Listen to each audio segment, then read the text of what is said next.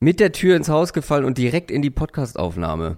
Heute ein bisschen später, heute im Laufe des Donnerstags, weil, wie gesagt, ich saß gefühlt eben noch im ICE ähm, auf dem Weg von Hamburg nach Berlin.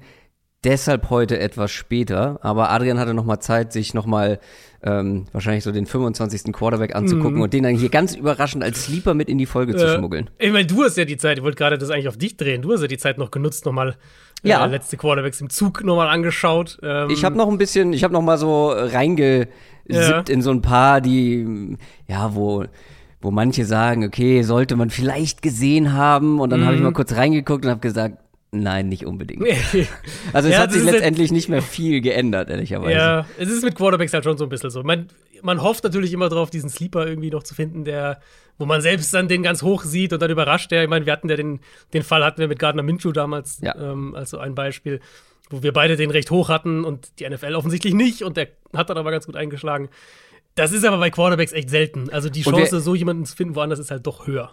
Absolut. Ähm, und wir reden ja auch bei einem Gardner Minshew. Ja, der hat insofern eingeschlagen, dass ihn niemand Genau. auf dem Schirm hatte Genau. und er war, äh, ist sowas zwischen Low-End-Starter, ähm, High-End-Backup, mehr oder Mhm. weniger. Aber selbst das ist ja eigentlich, dann wäre ja für uns schon ein Erfolg, wenn wir so jemanden dann in der Top 5 haben und der hält sich dann als Backup. Ja, als oder als guter Sleeper Backup. halt so. Ja, Ja, genau. Oder als Sleeper und der hält sich dann wirklich als, als guter Backup über Jahre in der NFL. Ob wir große Unterschiede bei den Top-Kandidaten haben, da bin ich sehr gespannt drauf. Wir starten heute auf jeden Fall mit unseren Draft-Previews und damit gehen wir rein.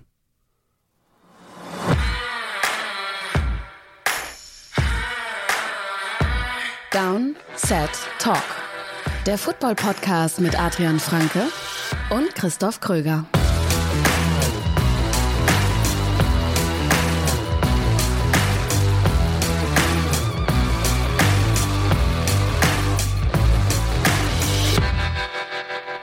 Und damit herzlich willkommen zu einer neuen Folge Downset Talk. Das ist der offizielle NFL-Podcast von The Zone und Spox mit mir, Christoph Kröger und Adrian Franke. Einen wunderschönen guten Tag. Und damit, wie gesagt, herzlich willkommen zu unserer allerersten Draft-Preview für dieses Jahr. Wir fangen damit heute schon an, weil sonst geht das Ganze nicht mehr auf. Wir müssen es zwar nächste Woche nochmal wieder unterbrechen für diese leidige Free Agency, die noch tatsächlich stattfindet zwischendurch. Ja, die auch heute schon ein bisschen die Folge prägt, muss man fairerweise sagen. Ja. So die, die Vorläufer davon. Ja, das News-Segment wird etwas ausufernder. Das, glaube ich, können wir schon mal vorweggreifen. Aber dann sprechen wir über die besten Quarterbacks, die nächstes Jahr oder dieses Jahr in die NFL kommen. Wir machen ein Top 5 Ranking. Jeder stellt sein eigenes Top 5 Ranking vor. Und dann sprechen wir noch so über ein, zwei Namen, die ihr auf jeden Fall gehören, äh, die ihr gehört haben solltet, bevor es zum Draft kommt. Aber gerade die Top-Kandidaten sind mit Abstand die interessantesten in diesem Draft. So, das vorab. Wir haben aber, wie du schon gesagt hast, einiges an News zu besprechen. Deswegen nur eine ganz, ganz schnelle. Quick Question. Ja, Die kann man, glaube ich, wirklich relativ schnell machen. Kommt von Nojo545. Hat auf unserem für Supporter exklusiven Discord-Channel gefragt, passend zur Quarterback-Preview, wisst ihr noch, wie ihr die Quarterbacks in eurer allerersten Folge gerankt habt? Unsere allererste Folge ist mittlerweile, ich vergesse es jedes Mal wieder, fünf, Jahre. her. Also knapp fünf Jahre. Ich meine, wir haben die erste war ja damals dann wirklich kurz vorm Draft. Genau, das war Äh, die, das war in der Woche vor dem Draft und da haben wir, Ja. Da hatten wir noch nicht für jede Position Quarterback-Rankings und so und äh, ich muss auch dazu Nein. sagen, vielleicht auch zu meiner Verteidigung, ihr werdet gleich hören, warum. Äh, ich war noch sehr unerfahren, was das anging, äh, so College-Quarterbacks oder generell College-Spieler anschauen. Mhm. Aber wir haben jeder da auch schon einen, ein Top-5-Ranking gemacht, was die Quarterbacks angeht. Mit Ruhm bekleckert haben wir uns beide nicht. Ich finde es aber ganz gut, wie sich die Storyline insofern entwickelt hat, dass jeder, wenn wir über diese Quarterbacks sprechen, immer nur, ah, Adrian hatte Josh Rosen an eins äh, irgendwie mitgenommen hat. Was ich für einen Quatsch veranstaltet habe, ist so ein bisschen untergegangen. das finde ich ganz gut. Soll ich mal durchgehen? Ich hab's Geh mal durch, mir. ja. Ich hab's, ich hab's ja auch bei mir. aber Also wir haben- ruhig zuerst durch. Wir haben beide bei Josh Allen, kann man glaube ich schon so sagen, grob daneben gehauen. Wir hatten beide Josh Ja. Allen an fünf. Ja, Allen war halt wirklich so der Klassiker. Also, natürlich, jeder hat die Tools gesehen, ne, die Physis und so.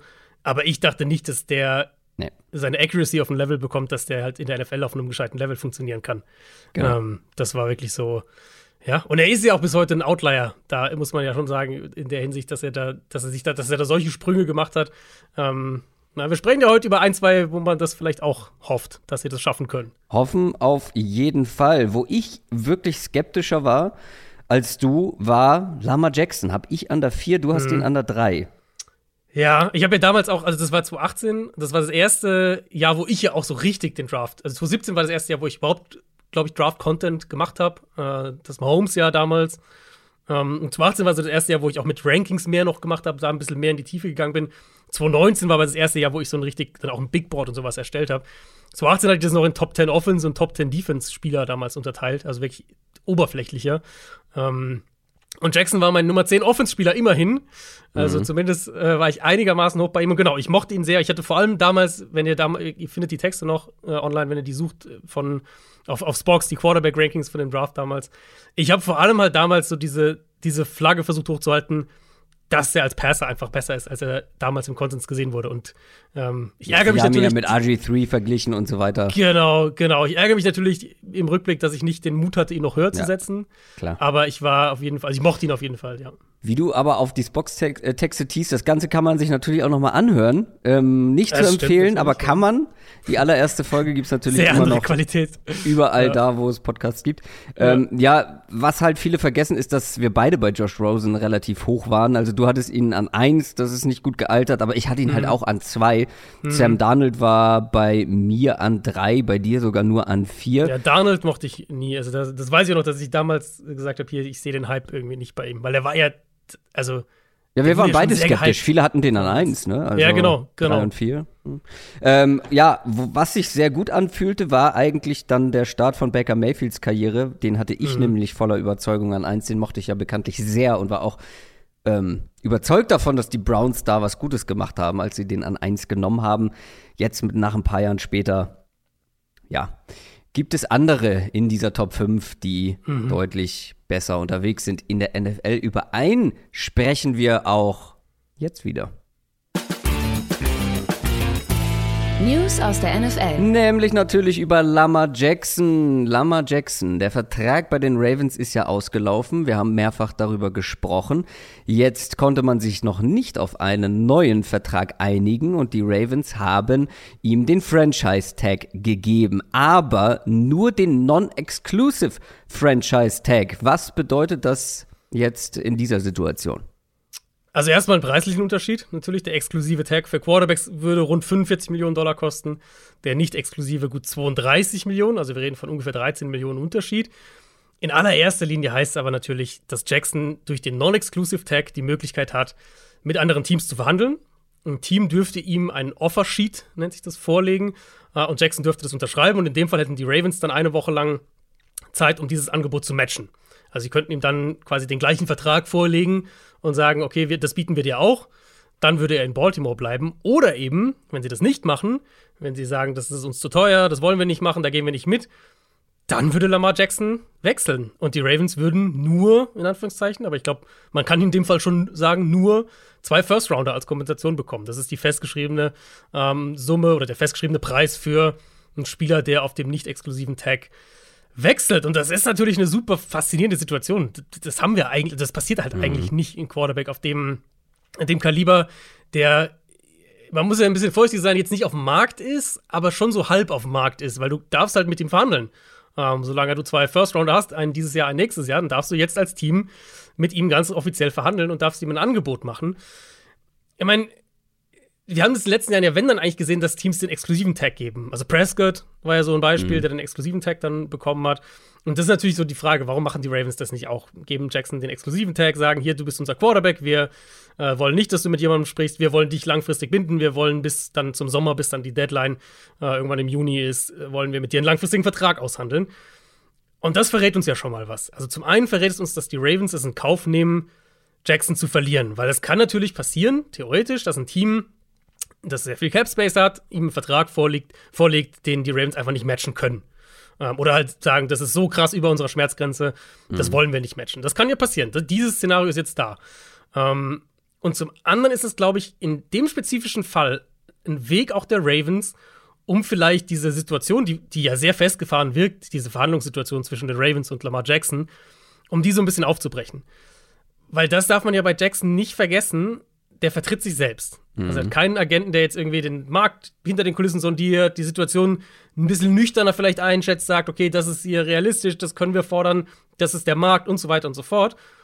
Und was der non-exklusive Tag ein Stück weit machen kann, ist eben in gewisser Weise dieses, dieses Abschätzen des Marktes outzusourcen, wenn man so will. Ja, ja, klar. Weil, das, die, ne? weil er kann jetzt, er, oder er wird jetzt bewiesen bekommen, sozusagen, was sein Wert ist. Genau, genau. Ja. Das, das, Problem ist aber, was jetzt ja. dann ja äh, sehr schnell irgendwie ans Licht kam, ist, dass gar nicht so viele Teams Interesse also, haben.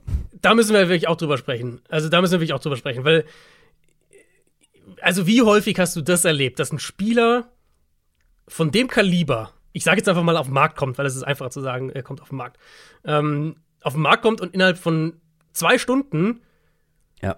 Zig Teamquellen, dann muss man immer überlegen, wie läuft dieser Prozess ab. Du hast die Insider-Reporter, die halt irgendwie dann zum Team gehen, ihre Quellen haben ähm, und dann versuchen herauszufinden, okay, seid ihr dabei, bietet ihr mit, wie auch immer.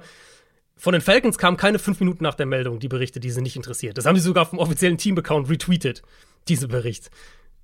Dann gab es die gleichen Berichte von Insidern über die Dolphins, ja. über die Panthers, über die Raiders, über die Commanders. Und du hattest eigentlich relativ schnell, okay, eigentlich als dann das rauskam, Jackson äh, nicht exklusiver Tag, kann wechseln, waren das ja so einige der Teams, gerade Atlanta, Carolina, ähm, Washington auch, wo man gesagt hat, ja. das würde Sinn ergeben, die haben keinen Quarterback und so weiter und so fort. Und vielleicht haben diese Teams ultimativ wirklich kein Interesse.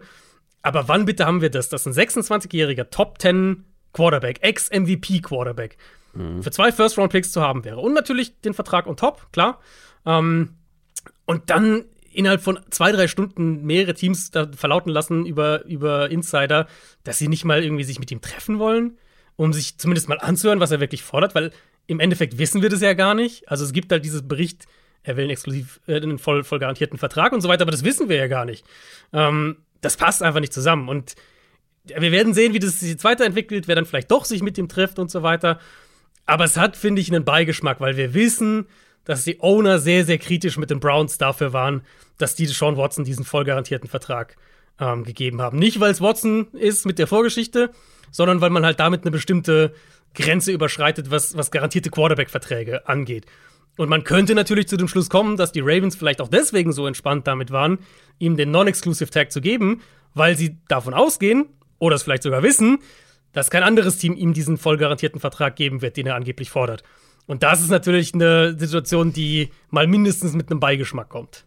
Ja, aber also ich habe die NFL dann doch ein bisschen anders kennengelernt, dass ähm, dass, wenn es um Quarterbacks geht und mögliche Franchise-Quarterbacks, dass dann auch sämtliche Prinzipien auch gerne mal über Bord geworfen werden. Und es braucht ja nur ein Team, das sagt, ja, nee, wir zahlen aber den mhm. voll garantierten Vertrag. Mhm.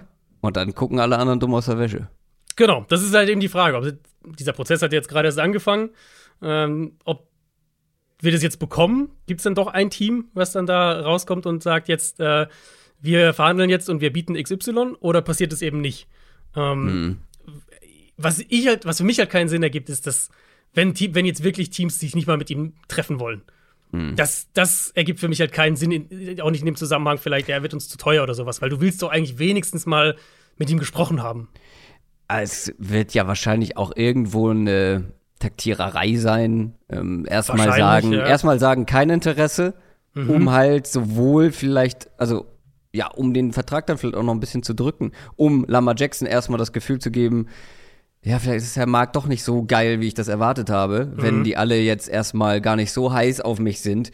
Vielleicht muss ich ein bisschen runtergehen in meiner Forderung. Das kann es natürlich ist, auch sein, ne? Das ist auf jeden Fall das, worauf die Ravens setzen. Also das können wir ja ganz klar genau, sagen. Die klar. Ravens mit diesem Move setzen darauf, genau wir denken, jedes Angebot, was er realistisch auf dem Markt bekommt, das werden wir matchen. Ja. Weil wir glauben, dass wir seinen Wert richtig einschätzen und Lamar Jackson seinen eigenen Wert falsch einschätzt. Was man auf jeden Fall festhalten kann, ist, dieses Kapitel ist noch lange nicht beendet. Ja, es, könnt, es kann ja auch in mehrere Kapitel tatsächlich übergehen, ähm, weil das ist vielleicht fürs Prozedere noch ein Punkt, den man mal erwähnt haben sollte. Es gibt ja eben diesen festgeschriebenen Preis, diese zwei Erstrunden-Picks, die du bezahlen musst dementsprechend Teams, die dieses Jahr ihren First Rounder nicht haben, können jetzt auch nicht mit ihm sprechen. Die Dolphins zum Beispiel, jetzt mal ein mhm. Beispiel einfach genannt, oder die Niners, die keinen, die ihren First Round Pick weggetradet haben, ähm, die können jetzt nicht mit ihm sprechen. Die können aber nach dem Draft mit ihm sprechen, weil wenn der bis zum Draft nicht wechselt, reden wir ja über den First Rounder Klar. 2024 und 2025 Klar. und den haben sie ja dann jeweils ihren eigenen wieder. Das heißt, es könnte durchaus auch sein, dass, dass, dass wir jetzt vor dem Draft so ein bisschen Plänkelei bekommen und dann aber vielleicht nach dem Draft noch manche Teams sagen, okay, jetzt äh, wären wir doch da mit dabei, so nach dem Motto. Also das, ja, wie du sagst, das wird noch eine Weile ein Thema sein. Ähm, da müssen wir jetzt vielleicht noch mal unsere Predictions so ein bisschen updaten. Wahrscheinlichkeit in Prozent, dass er bei den Ravens nächste Saison spielt. Wie hoch? Ich bin immer noch bei über 50 Prozent Baltimore. Also ich bin immer noch eher Richtung 60, 60, 40 pro Ravens, einfach weil ich vermute, dass der Markt nicht für Jackson dann im Endeffekt auf ein Level gehen wird, wo die Ravens das nicht matchen. Was ja aber auch schon ein bisschen weniger ist als vor ein paar Wochen. Ja, das stimmt. Logischerweise. Ja, also das Szenario Lamar Jackson bei den Patriots, ähm, mhm, was ich ja in, mhm. unserer, in unserem Mailback, glaube ich, war es, angekündigt habe. Es ist nicht mehr so weit weg. Das wäre der, der most Belichick Move ever, oder? So. Also wenn er das hinkriegt, ja, ja, ja, das wäre ich muss er sagen, wartet, also ich er hält die Füße still. Also wirklich, das wäre typisch Patriots, das wäre typisch Belichick. Füße stillhalten, ja. gucken, was die anderen machen und dann im richtigen Moment zuschlagen mhm. und dann viel besser ja. irgendwie, ja. Äh, viel günstiger an etwas kommen, als man das erwartet hätte. Und es ist gar nicht mehr so weit weg. Ich glaube aber auch immer noch, dass man sich da einigen wird. Ich bin auch, 60-40 trifft es, glaube ich, ganz gut. Also, wenn ich ein Team wählen dürfte, würde ich die Lions nehmen. Weil die sind für mich in dem perfekten Spot zu sagen, ähm, zum einen haben sie mehr Draftkapital. Also, so wie ich das CBA verstehe, äh, gibst du in dem Szenario, dass, wie die Lions zum Beispiel, die ja zwei Erstrunden-Picks haben, ähm, gibst du deinen eigenen, deinen Original-Erstrunden-Pick weg, sprich den höheren, in dem Fall würden sie sogar behalten, weil sie haben ja den von den Rams. Ähm, das heißt, sie hätten noch einen eigenen First-Rounder, einen hohen First-Rounder dieses Jahr. Mhm. Sie haben die, die, den Kader, der recht weit jetzt mittlerweile ist. Sie haben die O-Line, sie haben sie haben sich die Waffen aufgebaut, sie haben den Coaching-Staff, der, der, einen ganz guten Eindruck macht. Ähm, und für, für, Jared Goff, wenn du das machen würdest, für Goff würdest du ja in einem Trade sogar was bekommen, schätze ich. Ähm, jetzt nicht in einem Trade mit den Ravens, sondern in einem Trade mit irgendeinem anderen Team. Also die Lions wären für mich so das Team, wo ich sage, all in jetzt die NFC. Wenn Lamar Jackson in die NFC geht, ist er direkt der beste Quarterback in der Conference. Wir müssen aber weitermachen, weil es gibt ein paar Kapitel, die, zum, äh, die jetzt schon mal so ein bisschen geschlossen wurden. Zum Beispiel das Daniel Jones Kapitel, beziehungsweise einen möglichen Abgang von den New York Giants. Den wird es nicht geben, denn die Giants haben mit Quarterback Daniel Jones verlängert und das nicht gerade günstig. Mhm. Ja, vier Jahre 160 Millionen ist erstmal der Base Value von dem Ganzen. Die reale Struktur von dem Vertrag sieht so aus, dass die Giants nach zwei Jahren wieder raus könnten. Nach zwei Jahren 18 Millionen Deadcap würden dann bleiben. Sie hätten dann aber eben auch für diese zwei Jahre 82 Millionen Dollar gezahlt. Also 41 Millionen äh, im Schnitt pro Jahr. Das ist der Signing-Bonus plus Base Salary dieses Jahr, nächstes Jahr. Ähm, und da endet für mich so ein bisschen das Argument, naja, sie können ja nach zwei Jahren raus, ist doch eigentlich ein ganz guter Deal. Weil ich finde halt, wenn du mir jetzt sagst, Daniel Jones, zwei Jahre 41 pro Jahr, ähm, mit einem Capit von 45 Millionen, sondern 2024, ich weiß nicht, wie viele Leute das wirklich für einen guten Deal halten. Ich ehrlicherweise mhm. nicht. Und wenn dann das Argument eben ist, er wird jetzt 26, jetzt ist ne, junger Quarterback, erstes Jahr jetzt im neuen Staff, wir glauben, der kann doch besser werden, dann sag ich halt, dann lass es ihn beweisen. Dann gib ihm den Franchise-Tag. Wenn er ja. richtig gut ist, dann zahle ich entweder gern die paar Millionen mehr, die es dann mehr kostet, einen langfristigen Deal zu machen, oder anders gedacht, für den Preis, den sie jetzt über die nächsten zwei Jahre zahlen, wenn sie nach zwei Jahren sagen, okay, jetzt Schluss, wir entlassen dich, traden dich oder was auch immer, für den Preis hätten sie ihm auch zweimal den Tag geben können und hätten noch 10 Millionen gespart. Plus, sie hätten die Option gehabt, das Ganze eben nach einem Jahr ohne Dead Cap zu beenden. Ähm, wenn er halt nicht diese Fortschritte macht. Und das, also wenn man das wirklich als diesen Zwei-Jahres-Vertrag spinnen will, was ich jetzt oft gesehen habe, dann wäre in meinen Augen zweimal der Tag die, die deutlich bessere Option gewesen, weil die Frage, die du dir ja stellen musst, und das ist ja so ein bisschen das Problem mit dieser Kategorie Quarterbacks, wohin führt es die Giants? Ist es ein Move, der jetzt passiert, weil sie letztes Jahr overperformed haben? Ähm, hätten sie das auch gemacht, wenn, wenn Jones ähnlich gut gespielt hätte, aber sie halt irgendwie, weiß ich nicht, 7 und 10 gegangen wären? Hätten sie es dann auch gemacht? Ich denke eher nicht. Mhm. Ähm, haben sie das jetzt, den, den Tag für, also wollten sie den Tag jetzt so dringend für Saquon Barkley verwenden, dass sie halt jetzt diesen Vertrag unbedingt noch raushauen wollten für Daniel Jones und haben dementsprechend dann entschieden, äh, jetzt hier ne, ein bisschen mehr finanziell draufzupacken. Ich denke einfach, und das ist so ein bisschen meine Bottomline für diesen, für diesen Deal. Ich denke halt, dass Jones letztlich eine sehr teure Bridge-Lösung für die nächsten zwei Jahre sein wird. Und das ist für mich dann halt ein bisschen ja. teures auf der Stelle treten. Und das, finde ich, ist aus. Ich verstehe, da gibt es viele softe Faktoren auch. Das sollte man nicht unerwähnt lassen. Aber ja, weil ein Spieler, der zweimal einen Franchise-Tag bekommt, ist wahrscheinlich nicht ganz so glücklich mit seiner Situation. Genau, Genau, und, und, und wir sind in einem Rebuild und so weiter. Wir wollen als Team jetzt hier unsere Leader behalten. Das verstehe ich alles. Aber ich finde, auch das musste man ein Stück weit abwägen. Und ich finde eben sportlich, haben wir ja vor zwei Wochen in der Offense Free Agent Folge über ihn gesprochen. Der hat eine gute Saison gespielt, mit einem miesen Waffenarsenal. Er hat die Mobilität. Aber für mich ist er eben ein Quarterback, der den Floor von Offense stabilisieren kann, aber keiner, der das Ceiling hochschraubt. Und das ist für mich kein 40 Millionen Dollar Quarterback. Und ähm, ja, vielleicht musst du mittlerweile ja. für solche Quarterbacks auch so viel bezahlen, weil es gibt ja noch einen anderen, der bisschen weniger, fairerweise muss man das dazu sagen, aber auch in einem ähnlichen Bereich jetzt äh, verdient wie Daniel Jones und naja. wahrscheinlich auch nicht so ja. viel mehr ist als eine, ja, eine solide Lösung. Ja, ich meine, es ist halt ein Stück weit dieser Package-Stil äh, mit Barclay dass sie den Vertrag ja wirklich dann, es war wirklich ein paar Minuten vor der Franchise-Tag-Deadline, haben sie den rausgehauen und dann noch Barkley schnell den Tag gegeben. Ähm, auch hier ist es nachvollziehbar, wir haben ja über den Franchise-Tag für Running Backs auch gesprochen, der nicht teuer ist, 10 Millionen. Aber auch da sehe ich so ein bisschen, will ich die gleiche Frage stellen. Wo, wo sehen sich die Giants mit diesem Deal? Wollen sie dann jetzt Barkley auch langfristig bezahlen? Weil wenn nicht, dann ist er halt in einem Jahr weg. Und dann weiß ich auch nicht, inwieweit das dem Gesamtteam-Building-Aspekt irgendwie hilft. Deswegen, für mich haben diese Moves so ein bisschen den, den Beigeschmack oder den Eindruck erweckt, dass, dass es zu sehr, zu sehr Overreactions zu der vergangenen Saison ähm, bei den Giants sind. Dann lass uns mal, bevor wir über die restlichen Franchise-Tags sprechen, noch den dritten Quarterback abhaken, den ich gerade schon so ansatzweise erwähnt habe. Derek Carr hat nämlich jetzt schon ein neues Team gefunden. Vor dem Start der Free Agency durfte er ja, weil er ja vorzeitig entlassen wurde von den Raiders. Derek Carr hat bei den Saints unterschrieben. Mhm, ja. Das ähm, kommt etwas überraschend, oder? ja, Saints, Saints doing Saints things, glaube ich, kann man sagen. Mhm. Also es ist ein Vierjahresvertrag über 150 Millionen äh, bei ihm, bei, bei Carson 60 komplett garantiert. Ähm, da können dann noch mal sozusagen noch mal ein bisschen was oben drauf kommen. Wenn er im März 2025 noch im Kader steht, kommen noch mal 30 Millionen oben drauf und so. Also da kommt noch mal ähm, könnte noch was hinten drauf dann on top kommen, was, was die Garantien angeht. Wenn man es ganz einfach formuliert, ich habe es einfach mal runtergebrochen. Es sind entweder zwei Jahre für 70 Millionen oder drei Jahre für 100 Millionen Dollar. Das, sind die, das ist der reale Vertrag, wenn ihr so wollt. Also wir reden von entweder 35 Millionen pro Jahr für zwei Jahre oder 33 ungefähr pro Jahr für drei Jahre. Ähm, er bekommt eine No-Trade-Klausel auch.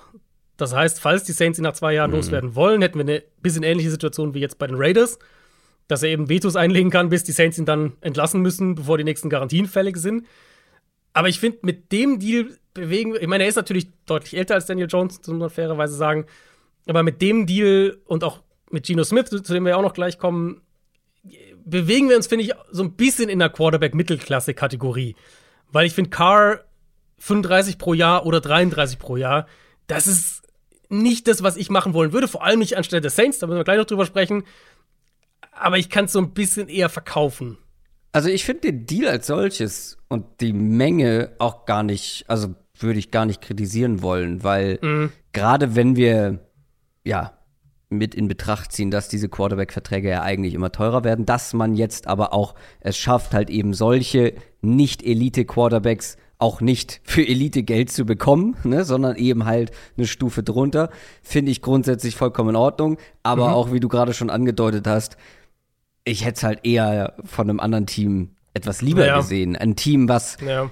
wirklich sehr, sehr gute Umstände hat, wo du Derek Carr reinpackst und er einfach in, uh, in sehr guten Umständen, offensiven Umständen allen voran, ja, das zeigen kann, was er bei den Raiders mal in richtig guten Umständen gezeigt hat.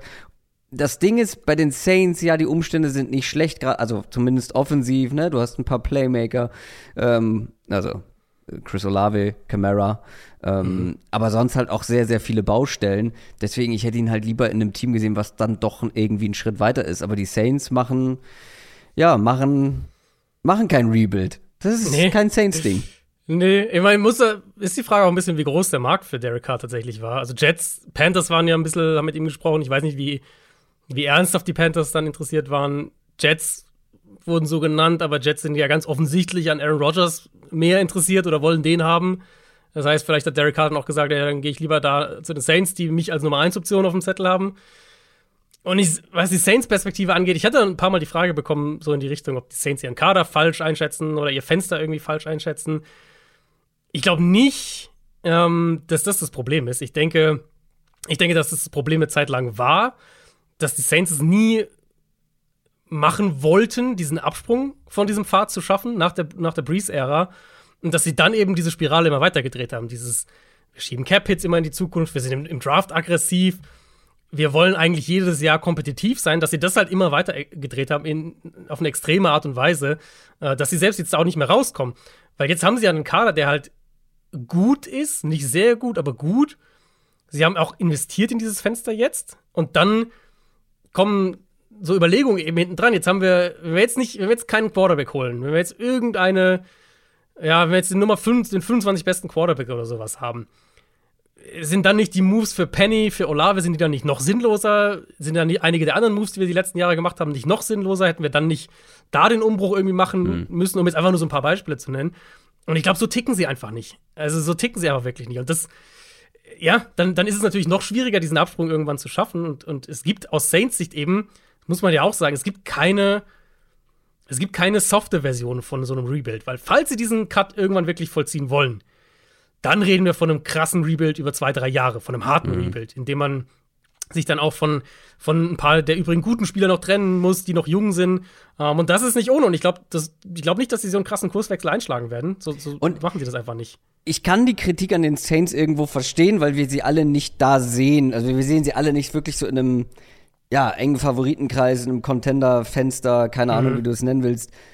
Aber was man ja auch betrachten muss, ist, man holt sich jetzt einen leicht überdurchschnittlichen Quarterback in eine Conference und vor allem in eine Division, die sehr offen ist. Und wenn man ja. jetzt noch es ja. schafft, auch wenn man quasi kein Cap Space zur Verfügung hat oder generell einfach wenig Geld zur Verfügung hat, wenn man es trotzdem jetzt noch schafft, einigermaßen gute Umstände zu kreieren, dann ja, dann kann man auch irgendwie was reißen, ist halt nur die Frage, wann und wie viel. Ja, Aber, genau. Genau. Also ich finde ich kann's auch, ich kann die Kritik verstehen und ich bin auch eher ja. auf der Seite, aber ich finde es jetzt, es gäbe ein, zwei Teams, wo ich es irgendwie noch hirnrissiger gefunden hätte, aber ja, die, die Division und die Conference ist einfach so offen, da jetzt irgendwie gar mhm. nichts zu machen und dann halt, wie du schon gesagt hast, es bräuchte viel mehr für einen harten Rebuild bei den Saints. Wenn man die Chance hat, dann so einen Quarterback dann auch zu bekommen, ja, ja ich kann es zumindest irgendwo nachvollziehen sie buddeln sich halt immer weiter in, dieses, ja. in diese Mittelmaßgruppe genau. ein. So, das, das ist, und die Mittelmaßgruppe bekommt dann ein anderes Verhältnis eben, wie du gesagt hast, weil die Conference, weil die Division nicht gut sind. Das heißt, wenn sie von, von Carr eine gute Saison bekommen, haben sie eine sehr realistische Chance, Playoffs zu spielen. Genau. Ähm, vielleicht, was man noch als anderen positiven Punkt anbringen könnte, wenn jetzt diese Saison dann schlecht wird, dann hast du zumindest auch keine Entschuldigung, was den Coaching-Staff angeht. Also wenn die jetzt nächste Saison ja, nur fünf, sechs Spiele gewinnen, dann hast ja. du auch da vielleicht, ja, kannst, könnte es da auch Konsequenzen geben. Du hast mit Dennis Allen, mit dem Headcoach eine offensichtliche Connection. Dennis Allen war der Headcoach bei den Raiders, als die Raiders Carr gedraftet haben. Also es passen schon so ein paar Punkte. Es ist halt Big Picture wirklich dieses, wo ich jetzt eben sage, das ist für mich aus Teambuilding-Sicht, du kommst halt nicht vom Fleck. Und du kommst nicht nur nicht vom Fleck, sondern dadurch, dass du aus Cap-Perspektive jedes Jahr stagnierst und immer wieder diese Cap-Hits mhm. vor dir her schiebst, verlierst du ja auch regelmäßig gute Spieler. Ob das jetzt ein Trey Hendrickson war, ein Marcus Williams, ein Teron Armstead, ähm, jetzt Davenport dieses Jahr. Die verlieren ja auch immer wieder dann Leute, weil sie dann eben so sehr damit beschäftigt sind, gerade so unter den Cap zu kommen, ähm, dass es halt schwer ist, ne, die, die günstigen Spieler, äh, die, nicht die günstigen, die jungen Spieler teilweise, die günstig waren, die dann zu halten, wenn die dann mhm. teuer werden. Und das führt halt zu so einem Team, was halt immer so, ja, du bist halt permanent, du, du strebst 9 und 8 so ein bisschen an. Das wäre halt nicht da, das, wo ich sein wollen würde, aber die, die Gesamtkaderbetrachtung bei den Saints ist halt einfach komplexer. Weil es eben was ist, was jetzt sich in dieser Spirale schon seit, ja, seit, seit, also seit der Drew Brees-Ära ja im Prinzip immer weiter dreht. Ein Quarterback müssen wir noch ansprechen, beziehungsweise du hast es schon ganz kurz gemacht. Geno Smith hat auch einen neuen Vertrag bekommen, wie zu erwarten war bei den Seahawks So richtig viel wissen wir da noch nicht, oder? Äh, Dreijahresvertrag. Genau. Ähm, 75 Millionen ist der Base Value. Es gibt dann weitere 30 Millionen, die in Boni-Zahlungen möglich sind. Also eine ziemlich große Variable und da wissen wir ehrlicherweise noch nicht, was das ist. Genau. Also ich schätze mal, dass es irgendwie Pro Bowls, vielleicht Playoff-Siege, keine Ahnung, bestimmte Passing-Marker, vielleicht solche Sachen. Aber 30 Millionen als, als Boni ist natürlich, ja, wie gesagt, eine große Variable. Was die Struktur angeht, wissen wir jetzt leider auch immer noch nicht wahnsinnig viele Details. Es sind wohl 40 voll garantiert und eben erstmal vom Base Value her 25 pro Jahr mit der Chance, mehr on top zu verdienen. Das liest sich, finde ich, jetzt nochmal, soweit wir das Stand jetzt sagen können, sehr, sehr, sehr teamfreundlich. Ich wollte gerade sagen, ist auch ein fairer Deal eigentlich. Genau, gerade auch jetzt im Vergleich mit Carr, mit Daniel Jones, wenn Ja. man das, muss man natürlich, gerade Jones ist halt jünger, das muss man immer dazu sagen. Aber ich finde vor allem, und das halte ich halt für relevant hier, dieser Vertrag verhindert, denke ich, nicht, dass sie an fünf im Draft über einen Quarterback nachdenken. Und das war ja einer meiner Punkte, was mir Mhm. Haben bei sie dem selber Gino schon Smith- zugegeben, oder? Genau, haben sie selber schon drüber gesprochen, ganz offen, was dann, was natürlich auch heißen kann, dass sie vielleicht genau das Gegenteil machen. Aber das war ja einer meiner Punkte, was, was mir bei einem ähm, Geno Smith-Vertrag aus Seahawks Sicht wichtig war, dass der strukturell und vom Gesamtvolumen so aussieht, dass Seattle einen Quarterback dieses Jahr draften und den gegebenenfalls dann 2024 als Starter installieren könnte. Und nach allem, was wir bisher sagen können, ähm, erlaubt dieser Vertrag das relativ realistisch. Wir haben eben schon über Saquon Barkley gesprochen. Der hat im Zuge des Daniel Jones Vertrags den Franchise-Tag von den Giants bekommen. Aber es gab ja noch ein paar mehr Franchise-Tags, so wenn man sich die ganze NFL anschaut. Was sind so da die spannendsten Namen? Ich finde fast die spannendsten sind die, die es nicht bekommen haben. Ähm, allen voran Orlando Brown und Caleb McGarry, die beiden Tackles. Das heißt, wir werden einen sehr, sehr interessanten Tackle-Markt bekommen in der Free Agency. Ähm, über Deron Payne hatten wir ja schon gesprochen, Barkley hatten wir schon angesprochen. Es ist, generell sehr Running Back-lastig. Ähm, Barkley, Josh Jacobs und, das ist vielleicht noch interessant, Tony Pollard.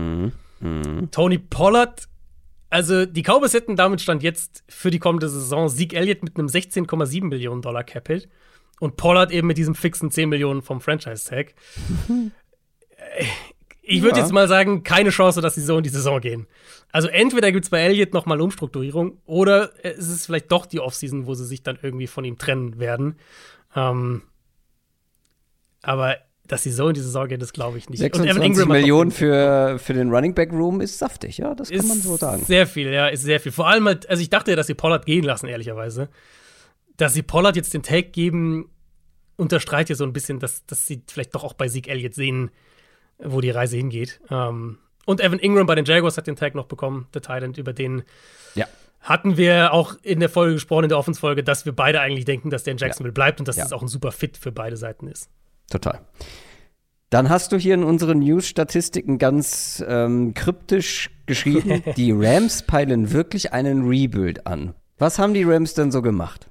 Ähm, also die Rams, wir hatten das Thema ja so ein bisschen mit der Bobby Wagner-Entlassung, ne? Letzte Woche. Und da hatte ich ja schon gesagt, dass es mich so ein bisschen überrascht hat, weil es eigentlich nicht so richtig in die Timeline passt, von der ich zumindest bei den Rams ausgegangen war. Eben McVay macht weiter, Stafford macht weiter, Aaron Donald macht weiter. Er hatten viel Verletzungspech letztes Jahr. Okay, jetzt gehen wir noch mal all in mit diesem Kern. Und dann kommt danach, vielleicht, also in einem Jahr, vielleicht in zwei Jahren, kommt dann der drastische Cut. Ähm, und da dachte ich so, so ein bisschen mit der Wagner-Entlassung, das passt eigentlich nicht so richtig, weil die, der kurzfristige, jetzt die kurzfristige Cap-Ersparnis ist nicht hoch. Wagner in meinen Augen war besser, als ich das erwartet hatte. Also auf keinen Fall jetzt irgendwie enttäuscht. Und jetzt über die letzten Tage kamen da mehr und mehr Meldungen, die in eine ähnliche Richtung gehen. Also Alan Robinson hat offenbar die Freigabe erhalten, sich nach Trade-Partnern umzuschauen. Leonard Floyd wird vermutlich Anfang der Woche jetzt entlassen werden, wenn sie da keinen Trade-Partner finden. Und über allem hängt natürlich immer noch Jalen Ramsey, wo sich die Trade-Gerüchte jetzt auch eher noch mal rund um die Combine erhärtet haben.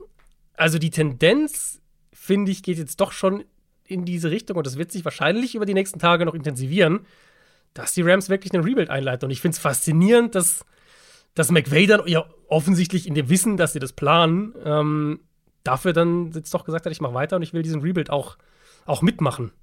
Ja, total. Vor allem, wenn wir bedenken, dass halt eben ein Aaron Donald und Matthew Stafford jetzt auch nicht mehr so lange in der. Also bei Aaron Donald war er schon fast raus, zumindest mit einem halben Fuß. Genau, ja. Also, Ja, also- es, passt irgendwie nicht zusammen so richtig. Nee, irgendwie sehr, sehr. Ich bin gespannt, wie sie es angehen. Äh, einige Teams haben noch ein bisschen Cap Space freigeräumt und einige Leute entlassen. Fangen wir mal mit den Vikings an. Da sprechen wir über Eric Kendricks. Ähm, möchtest du zu jedem noch was sagen? Sonst gehe ich die eben mal durch. Äh, vielleicht ein, zwei Sätze. Also Kendricks, mhm. knapp 10 Millionen äh, Cap-Einsparungen, hat jetzt mhm. auch ein bisschen abgebaut, ist 31. Ähm, war für mich so jetzt der erste Move bei den Vikings, wo ich so, also als Quizia Dofo Mensa letztes Jahr als GM übernommen hat, hat er ja diesen Begriff Competitive Rebuild geprägt. Und ich hatte mich ja dann so ein bisschen gefragt, wo ist der Rebuild-Aspekt in der Strategie, weil sie ja doch eher ein paar ältere Veterans geholt haben, so ein bisschen mehr, mehr Win-Now-mäßig unterwegs waren. Und ich glaube, das könnte jetzt der Startschuss dafür sein, für den Rebuild-Part. Also ich glaube, da werden noch mehr Moves folgen. Delvin Cook ist ein Kandidat für einen Cut oder Trade. Adam Thielen, Harrison Smith hat im Moment einen Capit über 19 Millionen Dollar. Mhm. Das wird sicher nicht passieren. Also ich glaube, da gibt es ein paar Aspekte. Und dann ist natürlich die Frage, was machen sie mit Cousins? Verlängern sie den noch mal, um den Capit runterzuschrauben? Oder lassen sie den Vertrag jetzt zu Ende spielen? Dann haben die Titans sich von einem ja, recht teuren Vertrag beziehungsweise von einem teuren Spieler getrennt, nämlich Bud Dupree. Mhm. Ja, ich will jetzt gar nicht irgendwie so viel drauf rumhacken, aber das war ja wirklich ein Deal, wo aber haben also wir, wir, schon gesagt, dass das zu teuer ist? Ja, und also wirklich, also ganz viele haben das gesagt, dass das viel zu teuer für einen soliden Nummer 2, Nummer 3 Edge Rusher ist, der in Pittsburgh dann ganz gute Sack-Zahlen hatte, aber ja eigentlich nie ein Top Edge Rusher war. Ähm, die Titans haben ihn wie einen bezahlt vor zwei Jahren und jetzt äh, geht damit noch 11 Millionen Dead Cap in den Titans Büchern. Stichwort Edge Rusher, auch die Chiefs haben sich von so einem getrennt, nämlich Frank Clark. Genau, der hatte jetzt ja nochmal ziemlich gute Playoffs, mal wieder. In den mhm, Playoffs klar. eigentlich immer seine besten Phasen gehabt. Aber das war absehbar. Der, das wäre sein letztes Vertragsjahr gewesen, 2023. Das heißt, du kannst jetzt auch nicht mehr viel umstrukturieren, ohne den Vertrag zu verlängern. Capit wären knapp, drei, äh, knapp 29 Millionen Dollar gewesen für, wenn wir mal auf die Regular Season schauen, sehr durchschnittlichen, einen sehr durchschnittlichen Edge Rusher. Das ist natürlich deutlich zu viel, gerade für ein Team wie Kansas City, ähm, das jetzt ja mehr auch auf den Cap schauen muss. Und wir haben das ja gesehen mit, mit Tyreek Hill letztes Jahr. Wir haben es jetzt gesehen mit Orlando Brown, den sie nicht ein zweites Mal taggen, sondern mhm. auf den Markt kommen lassen. Und ähm, ich glaube, im Vergleich dazu, also die, die Brown-Sache war ja eher noch ein bisschen überraschend, dass der nicht nochmal einen Tag bekommt. Im Vergleich dazu lag die Entlassung von Clark schon eher auf der Hand, würde ich sagen. Und Stichwort Tackle-Markt, der wird mhm. noch um einen weiteren Spieler bereichert, nämlich Donovan Smith wurde von den Buccaneers entlassen. Ja, also das haben wir wirklich selten, dass so viele solide bis gute Tackles zu haben sind. Ähm, Bucks sparen knapp 10 Millionen Dollar an Capspace ein. Ich denke, man hat da schon so ein bisschen die Kleinen gesehen bei Donovan Smith. Er hat sicher auch von Brady noch profitiert die letzten Jahre. Aber Tampa Bay muss ja einfach ganz klar sparen. Also selbst, mein, ich glaube, dass Donovan Smith einen guten Markt haben wird. Der wird erst 30 dieses Jahr, also er ist jetzt auch nicht mega alt. Und selbst wenn wir sagen, der ist jetzt nur noch ein solider Tackle, es hat ja durchaus Value, ein solider Absolut. Offensive Tackle zu sein. Aber die Bucks sind massiv über dem Cap. Selbst jetzt nach dieser Entlassung ja. sind die noch fast 50 Millionen drüber. Da wird es noch Entlassungen geben, da wird es noch weitere Umstrukturierungen geben. Ähm, und was wir ja in Mailback damals besprochen hatten, dieser Kader war ganz klar auf das Brady-Fenster ausgerichtet, was ja auch voll okay ist. Aber jetzt ist halt dieses Fenster zu. Und jetzt müssen sie halt überlegen, wie sie sich dann neu, wie sie die Weichen jetzt neu stellen wollen. Und zum Abschluss der News sagen wir Welcome back Calvin Ridley, der Wide, äh, Wide Receiver. War ja ein Jahr lang gesperrt und jetzt hat die NFL gesagt, komm, darfst wieder mitmachen. Genau, also das war jetzt, ging auch relativ schnell, er hat dann seinen Antrag gestellt, so früh es ging und wurde eigentlich auch direkt wieder reinstated. Das heißt, er darf jetzt wieder an allen Teamaktivitäten teilnehmen, er darf äh, dann logischerweise Saisonvorbereitung und so weiter alles ganz regulär mitmachen und dann auch logischerweise spielen, wenn es im September wieder losgeht. Ähm, bei den Ridley Jaguars bitte, wohlgemerkt. genau, bei den Jaguars. Ganz genau, diesem ja, sehr kreativen Trade, kann man mhm. glaube ich sagen. Der wird die kommende Saison dann noch unter der Fifth-Year-Option spielen. Ähm, die Falcons bekommen ja in diesem Trade einen Fünftrunden-Pick dieses Jahr und dann diesen Conditional-Pick 2024, der ein Viert-, Dritt- oder Zweitrunden-Pick sein kann. Einerseits je nachdem, was Ridley auf dem Platz macht und andererseits auch abhängig davon, ob die Jaguars ihm einen neuen Vertrag geben oder nicht. Und jetzt sprechen wir über Quarterbacks. Der NFL Draft. Unsere erste Draft Preview. Wir gehen wie immer rein mit den College Quarterbacks. Lass uns erstmal, bevor wir über unsere Top 5 sprechen, so ein bisschen über die Gruppe insgesamt quatschen, weil ehrlich gesagt bin ich ein bisschen enttäuscht. Aber das liegt daran, dass ich mit relativ hohen Erwartungen da reingeschickt wurde. Und zwar so von der allgemeinen Wahrnehmung. Ich glaube nämlich, es wurde zu oft letztes Jahr gesagt, ja gut, dieses Jahr, also zurückversetzt, letztes Jahr, ähm, ja, die Quarterbacks dieses Jahr, mh, hm, geht so, aber nächstes Jahr. Christoph, warte ab, nächstes Jahr kommen richtig gute Quarterbacks. Und ja, natürlich, die, die Klasse ist in der Spitze deutlich, deutlich besser. Aber im Vergleich zu anderen Jahren hatte ich ganz oft das Gefühl, schon auch viele Fragezeichen, auch bei den absoluten Top-Prospects, oder? Ja, habe ich mir ähnlich aufgeschrieben. Das ist eine Klasse, wo ich sage, ich finde es schwierig, eine klare Nummer 1 rauszustellen. Ich habe natürlich eine Nummer 1 gerankt, aber ich finde, es gibt halt keine. Das ist mir wiederum nicht so schwer gefallen. Also ich finde, es gibt halt keine No-Brainer-Option. Genau, das schon. Gerade so im, genau, gerade so im Vergleich zu vergangenen Jahren. Also letztes Jahr war ja wirklich auch eine, muss man ja fast sagen, eine historisch schlechte Klasse. Also der das Vergleich lässt sich halt jetzt nach dem Draft äh, einfach sagen, weil einfach niemand gedraftet wurde. Aber wir haben ja schon vor dem Draft gesagt, sieht nicht so doll aus. Genau, also gerade auch im Vergleich zu, zu, den Jahren davor und auch zu diesem ja. Jahr fällt die schon deutlich ab. Ja. Ähm, ich würde eben sagen, dass du dieses Jahr zwar schon eine, eine relativ klare, diese Top 4 halt hast, die auch alle in der ersten Runde gedraftet werden, da bin ich mir sehr sicher. Mhm. Ähm, aber du kannst halt bei jedem klare Kritikpunkt oder klare Zweifel äußern, die deutlich gravierender sind als bei genau. den Top-Quarterbacks in vergangenen Jahren, jetzt mal genau. letztes Jahr ausgeklammert. Genau, also wenn wir da an einen Tour denken, an äh, Trevor Lawrence sowieso, aber auch so ein paar andere, da waren die Fragezeichen nicht ganz so groß, ähm, hatte ich das Gefühl. Natürlich gibt es ja, immer Fragezeichen und ja. äh, genau, Joe Burrow, so eine Gruppe. Ähm, da, da, da gibt es immer Fragezeichen und es ist natürlich immer äh, eine große Lotterie, so ein Draft. Und ja. du kannst es nie prophezeien, wie die sich dann in der NFL zurechtfinden. Aber jetzt hast du halt schon im College große Fragezeichen, die, mhm. wie gesagt, etwas größer sind als in anderen Jahren bei anderen Top Prospects. Zu den Aber absoluten. Das, also, das macht ja diese Gruppe auch so spannend. Vielleicht noch letzter Gedanke dazu. In, zum einen in der Diskussion jetzt, wenn wir gleich drüber sprechen, aber ja auch in der Prognose und, und auch für die NFL-Teams, weil du, du kannst ja hier in.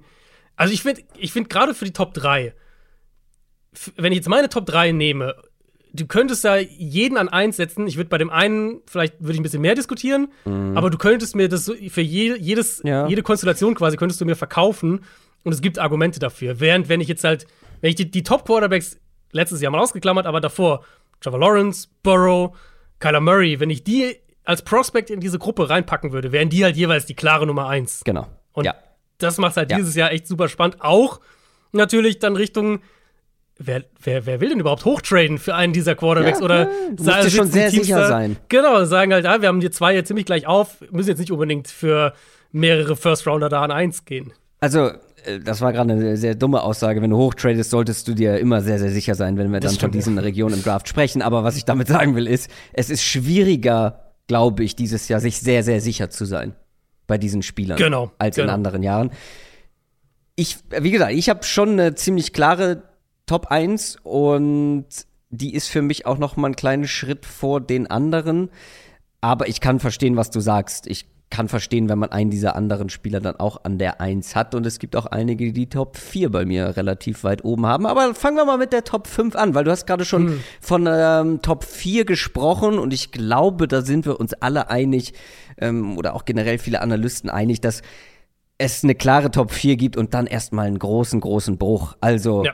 Ähm, ich kann es schon mal vorweggreifen. Ich habe auch alle Top 4 mit einer mit einem First Round Grade.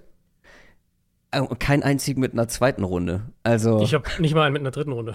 Ja, doch, das ist schon. Meine Top hab, 5 und noch äh, einige mehr. So die nächste Gruppe wäre für mich so dritte Runde, aber das ist schon, ja. das ist schon ganz schöner Bruch und ich fand so witzig. Ähm, man guckt natürlich schon eher zuerst so die, die Top-Namen und ähm, geht dann immer weiter die Konsens-Rankings runter. Und ich habe dann mal, als ich, keine Ahnung, den zwölften Quarterback geguckt habe, habe ich, mache ich jedes Jahr eigentlich, habe ich direkt danach nochmal wieder angefangen, die Top-Prospects zu schauen, so ein bisschen, mhm. nochmal was aufzufrischen.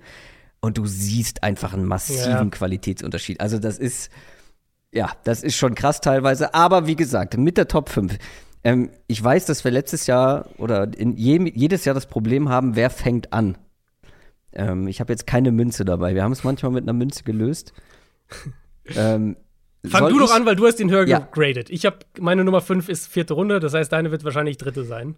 Genau, und ähm, wir haben schon hinter den Kulissen ein bisschen gequatscht. Wir wissen beide überhaupt nichts von den mhm. Rankings mhm. des anderen und ich habe einfach, weil wir sprechen danach noch über so ein, zwei Namen, die wir ganz nett finden, aber die nicht in der Top 5 sind. Und ich habe mir einfach gesagt, ey, alles hinter den Top 4 haut mich nicht wirklich vom Hocker. Ich, hm. ich nehme einfach meinen Lieblingssleeper in Anführungszeichen und pack ihn auf die 5, damit ich auch mein, meine Vorliebe sozusagen zum Ausdruck bringe in meinem Ranking. Weil letztendlich ist das so schwammig da dann. Ich bin so gespannt, wer jetzt kommt. In dem Bereich. Meine Top 5 ist Jake Hayner, Fresno State. Oh, okay. Okay, sehr gut. Da haben wir gleich mal einen schönen, einen schönen Hammer. Jake Hayner ist mein Nummer 9 Quarterback. Ja, und er ist bei manchen nicht mal in der Top 10. Aber das war wirklich der einzige äh, hinter den Top 4, wo ich wirklich noch, sagen wir mal, mehr positive als negative Gedanken hatte beim, beim Schauen. Jake Hayner hat einen sehr langen, beschwerlichen Weg hinter sich. Ähm, der ist schon in der Highschool oder nach der Highschool kein hoher Recruit gewesen, war dann in Washington, musste sich da Jacob Eason geschlagen geben. Wer sich an den noch erinnert, der, ich weiß gar nicht, war der bei den Panthers? Coles ja. hätte ich jetzt gesagt.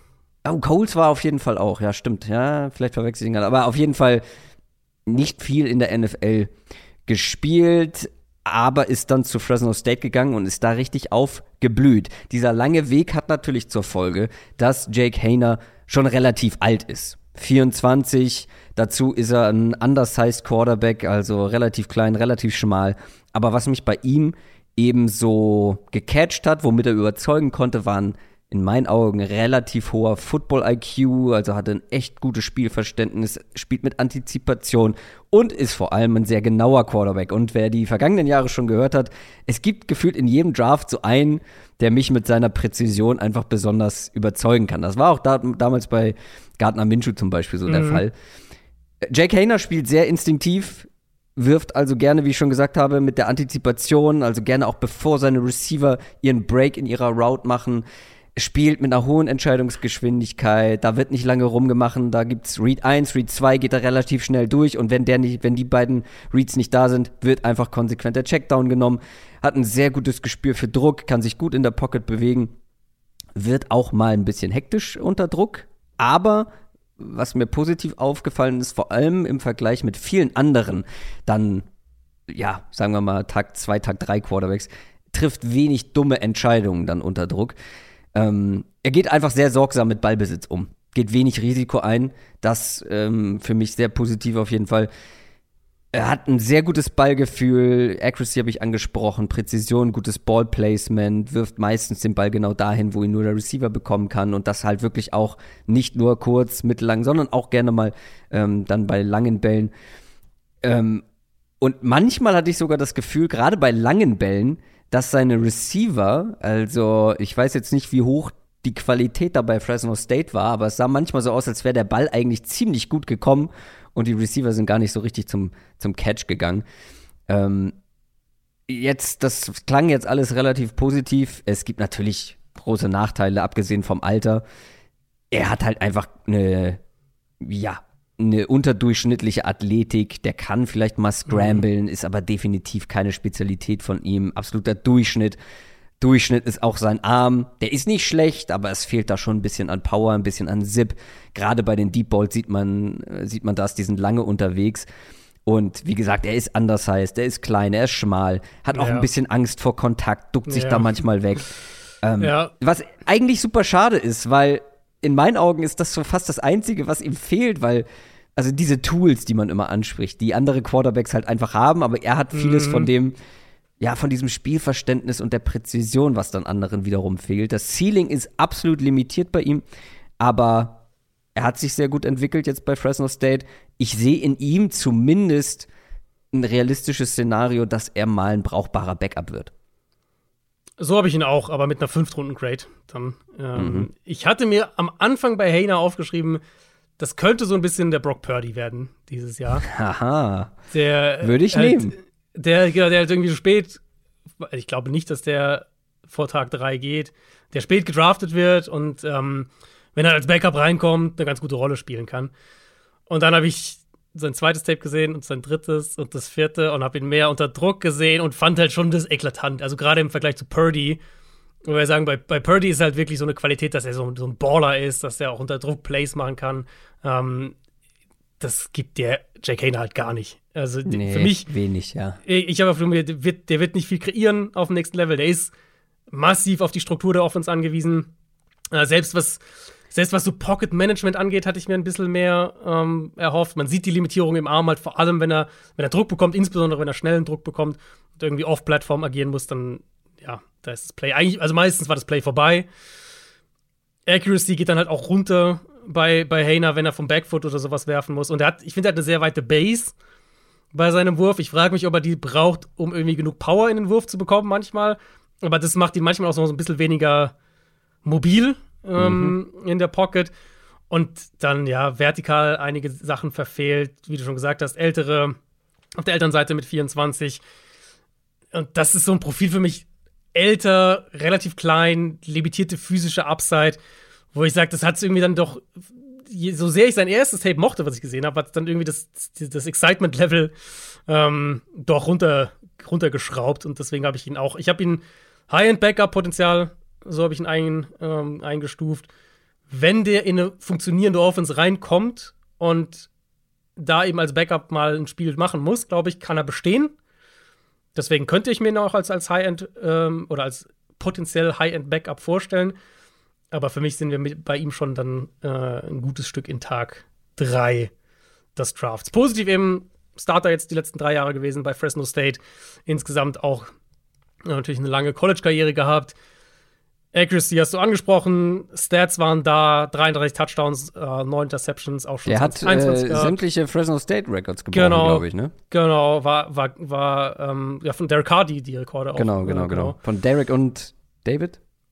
Die waren beide da, oder? Das kann sein, ja. Also Derek auf jeden Fall. Ähm, und auch ähm, Senior Bowl war er am ehesten noch der Quarterback, der da gerade auch mit seinem Ballplacement positiv aufgefallen ist. Also du kriegst halt einen, der den Ball gut verteilen kann, wenn die Ja. Umstände gut sind. So würde ich sagen. Genau. Und da unterscheidet er sich, finde ich, von einigen anderen dieser, die, eine größere Gruppe, die ich da in dem Bereich dann irgendwo habe. Ich bin sehr gespannt, aber ich glaube auch nicht, dass er vor Tag 3 geht. Ich Mhm. schätze, mein, mein Empfinden war, ähm, man könnte ihn auch etwas früher draften, aber viel sollte man nicht erwarten. Also das, den wirst du dir nicht als zukünftigen ähm, Starter slash Franchise Quarterback nee, genau. holen. Aber vielleicht ist es einer, der sich eben, der sich lange auch in der NFL halten kann, weil was man so liest, ist wie gesagt, ähm, gute Mentalität, gibt nicht auf, kann sich entwickeln und so. Das hat man eben auf College-Level schon von ihm gesehen. Wer ist deine Top 5? Also ich bin bei 5 dann wirklich auf einen gegangen, der zumindest mehr diese physischen Tools hat. Und das Oh, ist Hendon Hooker. Ähm, Hendon Hooker, Tennessee Quarterback. Ja, ja, ja. Der, sogar noch noch, älter älter ist. ist. Genau. Es gibt ein paar echt alte Quarterbacks, liegt an dem Corona-Jahr halt, weil die ja dadurch dann ja, äh, länger bleiben durften. Ähm, ich meine, wir haben ja Quarterbacks, Malik Cunningham von Louisville, der, der war sechs Jahre bei Louisville. Also es gibt ja durchaus Quarterbacks, Ja, die halt jetzt doch eine, eine ganze Weile äh, im College waren. Hendon Hooker eben auch 25, hat dementsprechend auch schon 36 College-Starts. Ähm, viel Erfahrung. Ich, ich finde, bei Hooker muss man ein, zwei Sätze vorwegschieben, weil es einfach für Ja. die Einordnung wichtig ist. Er ist für mich mit das am schwierigsten zu bewertende Quarterback-Prospect in dieser Klasse und das hat mehrere Gründe. Zum einen ist er alt, wie gesagt, er wird ein 25-jähriger Rookie sein. Äh, er kommt von einem Kreuzbandriss zurück, den er Ende November erlitten hat. Also auch da so zwei, zwei Punkte und vor allem aber eben Josh Heupels Offense bei Tennessee. Da werden wir noch mal bei den Wide Receivers drüber sprechen, weil es gibt ja zwei, äh, es gibt zwei Tennessee Receiver, die auch vermutlich an den ersten beiden Drafttagen vom Board gehen werden. Und aus dieser Offense Schlüsse für die NFL zu ziehen, ist brutal schwierig. Also ich habe mal wirklich nur so ein paar, will es jetzt nicht als äh, zum Offense irgendwie Offense-Kurs machen, aber so ein paar Punkte einfach. Es ist eine Variante dieser Art Bryles Baylor Offense, die vielleicht manche noch von, von RG, RG3 zum Beispiel kennen. Ähm, eine sehr simple Offense, die davon lebt, dass sie äh, sehr schnelle Receiver hat, die den vertikalen Route Trees und tiefe Option Routes vor allem mit, mit Tempo laufen können. Ähm, das heißt, wenn ihr euch das anschaut, dann kriegt ihr in der Regel Receiver in sehr weiten Splits, also sehr, sehr weit nach außen positioniert, die, ähm, die tiefe Routes laufen und dann hast du meistens so ungefähr 10 Yards, wo dann so eine Option quasi stattfindet. Also je nach Coverage können sie dann halt zurück zum Quarterback kommen, vertikal gehen, in die Mitte gehen, wie auch immer. Sprich, wenn die Verteidiger zurückgezogen spielen, so klassisches Beispiel, dann laufen sie tiefe Comebacks. Wenn sie hinter die Defense kommen können, laufen sie Go-Routes und so weiter. Das heißt, es ist halt gerade, was die Reads des Quarterbacks angeht, ist es keine komplexe Offense. Ähm, aber mit dem entsprechenden Receiver-Speed und Tennessee hatte das halt nun mal, wie gesagt, wir kommen ja. noch zu den Receivern. Ja. Ähm, und auch dem Tempo, was sie halt zwischen Plays haben, also dass sie ganz schnell von einem Play ins nächste gehen, kannst du halt richtig viele Big Plays auflegen im College-Umfeld. Ja. Und Hooker, und da kommen wir dann so ein bisschen schon in seiner Analyse, Hooker hat halt den Arm, um, um diese vertikalen Routes auch zu bedienen. Und er hat auch die Athletik als Runner, um eben, wenn du diesen, in diesem weiten Receiver-Splits bist, bekommst du ja daraus in der Regel relativ leichte Boxes. Und Hooker war halt dann häufiger so der, der die Checkdown-Option war er selber als Runner. Mhm. Ähm, das heißt, sie haben halt wirklich wahnsinnige Zahlen aufgelegt. Das Problem ist eben wirklich, diese Offense gibt es nicht in der NFL und das kannst du auch nicht, das ist auch keine abgeschwächte oder Light-Version oder sowas davon. Das kannst du nicht reproduzieren auf die NFL. Das heißt, wir haben Fragezeichen bezüglich Alter, Fragezeichen bezüglich, ähm, wann ist er wieder fit nach dem Kreuzbandriss. Die größte Herausforderung aber in seiner Analyse Richtung Draft liegt einfach darin zu projecten, inwieweit Hendon Hooker außerhalb eben der physischen Tools, die er als Quarterback hat, inwieweit er davon abgesehen in der NFL bestehen kann, weil wir einfach nicht wissen, kann der eine Defense lesen? Ähm, wie sicher ist er als, als Pocket Game Manager? Diese Sachen haben wir einfach von ihm quasi nicht gesehen. Ich bin der Meinung, dass Hendon Hooker einfach gar nicht zu analysieren ist, wie du schon gesagt hast. Also, das ist meine mhm. erste Notiz gewesen. Äh, beziehungsweise meine letzte Notiz sozusagen, die erste dann für meinen Scouting-Report sozusagen, dass ich nicht weiß, wie gut Hendon Hooker sein wird. Das hast du alles gerade schon ausführlich beschrieben, woran das liegt. Aber halt, wie gesagt, 25 November Kreuzbandriss ist jetzt auch nichts, was mich, ja. was mich umhaut. Was ich mir aber aufgeschrieben habe und fett markiert habe, ist, ich mag ihn als Spieler sehr, weil er, ihr wisst es, das ist nicht nur im Football bei mir so, sondern auch im Fußball. Ich mag dynamische Spieler, die einfach ja, mhm. explosiv spielen. Und das macht er einfach. Ich habe mir notiert, Zucker die Ball. Ähm, mhm der hat wirklich diesen krassen Arm. Er hat manchmal einen zu guten Arm für seine unfasslich schnellen Receiver. Also wie man Jalen Hyatt überwerfen kann, ist mir schon teilweise ein Rätsel. Und das schafft er einfach. Ähm, aber ich, ich weiß, ich sehe es irgendwie nicht in der NFL. Das Ding ist, er ist in dieser gleichen Gruppe. Auch ich habe ihm da eine, eine, dritte Runde gegeben. Alles eher so Ende dritte Runde wahrscheinlich. Mhm. Ähm, er als Spieler ist er intriguing. Also er ist auf jeden Fall einer, genau. der, der Spaß macht genau. beim Zuschauen. Aber es liegt halt alles, wie du gesagt hast, an dieser, an dieser, ja, so anderen Offense, an dieser so wilden Offense man, ja auch man irgendwo. Kann, genau, man kann, also vom Tape kann man insofern eigentlich nichts mitnehmen, als dass man nicht ja. sagen kann, wie er halt als Quarterback funktioniert. Deswegen bin ich halt bei ihm auch wirklich mehr über die Tools dann gegangen. Ja. Und was du da, genau, du hast die Tiefenpässe angesprochen, auch der Touch dabei. Ähm, am Talent ist auf jeden Fall da mein Scrambler Runner, das habe ich schon gesagt. Beschleunigung auch als Runner fand ich gut. Es ist, was du halt sagen kannst, wenn er eben zu, zu, seinem ersten Read gehen kann, was halt in der Offense häufig der Fall ist, wenn er zum ja, ersten Read gehen kann. Die sind halt dann, Mutterseelen allein manchmal, weil die Defense genau. das überhaupt nicht gebacken bekommt. Genau. Also ich habe nämlich gerade gestern Jalen Hyatt Tape, das ist einer dieser beiden Receiver, die du angesprochen hast, mhm. habe ich mir Jalen Hyatt, Hyatt Tape angeguckt. Und wie oft einfach die Defense bastet weil ja. sie mit diesen Line-Ups ja. nicht klarkommt oder dem übergeben, weil sie ja auch viel, genau. sie machen ja auch viel, dass ein Receiver an der Line stellt, dann einer geht in Motion und stellt sich einfach direkt dahinter. Genau, so. das war Jalen Hyatts Rolle im Prinzip. Genau, und das ist, da fallen die Übergaben so unglaublich schwer, gerade auf College-Level.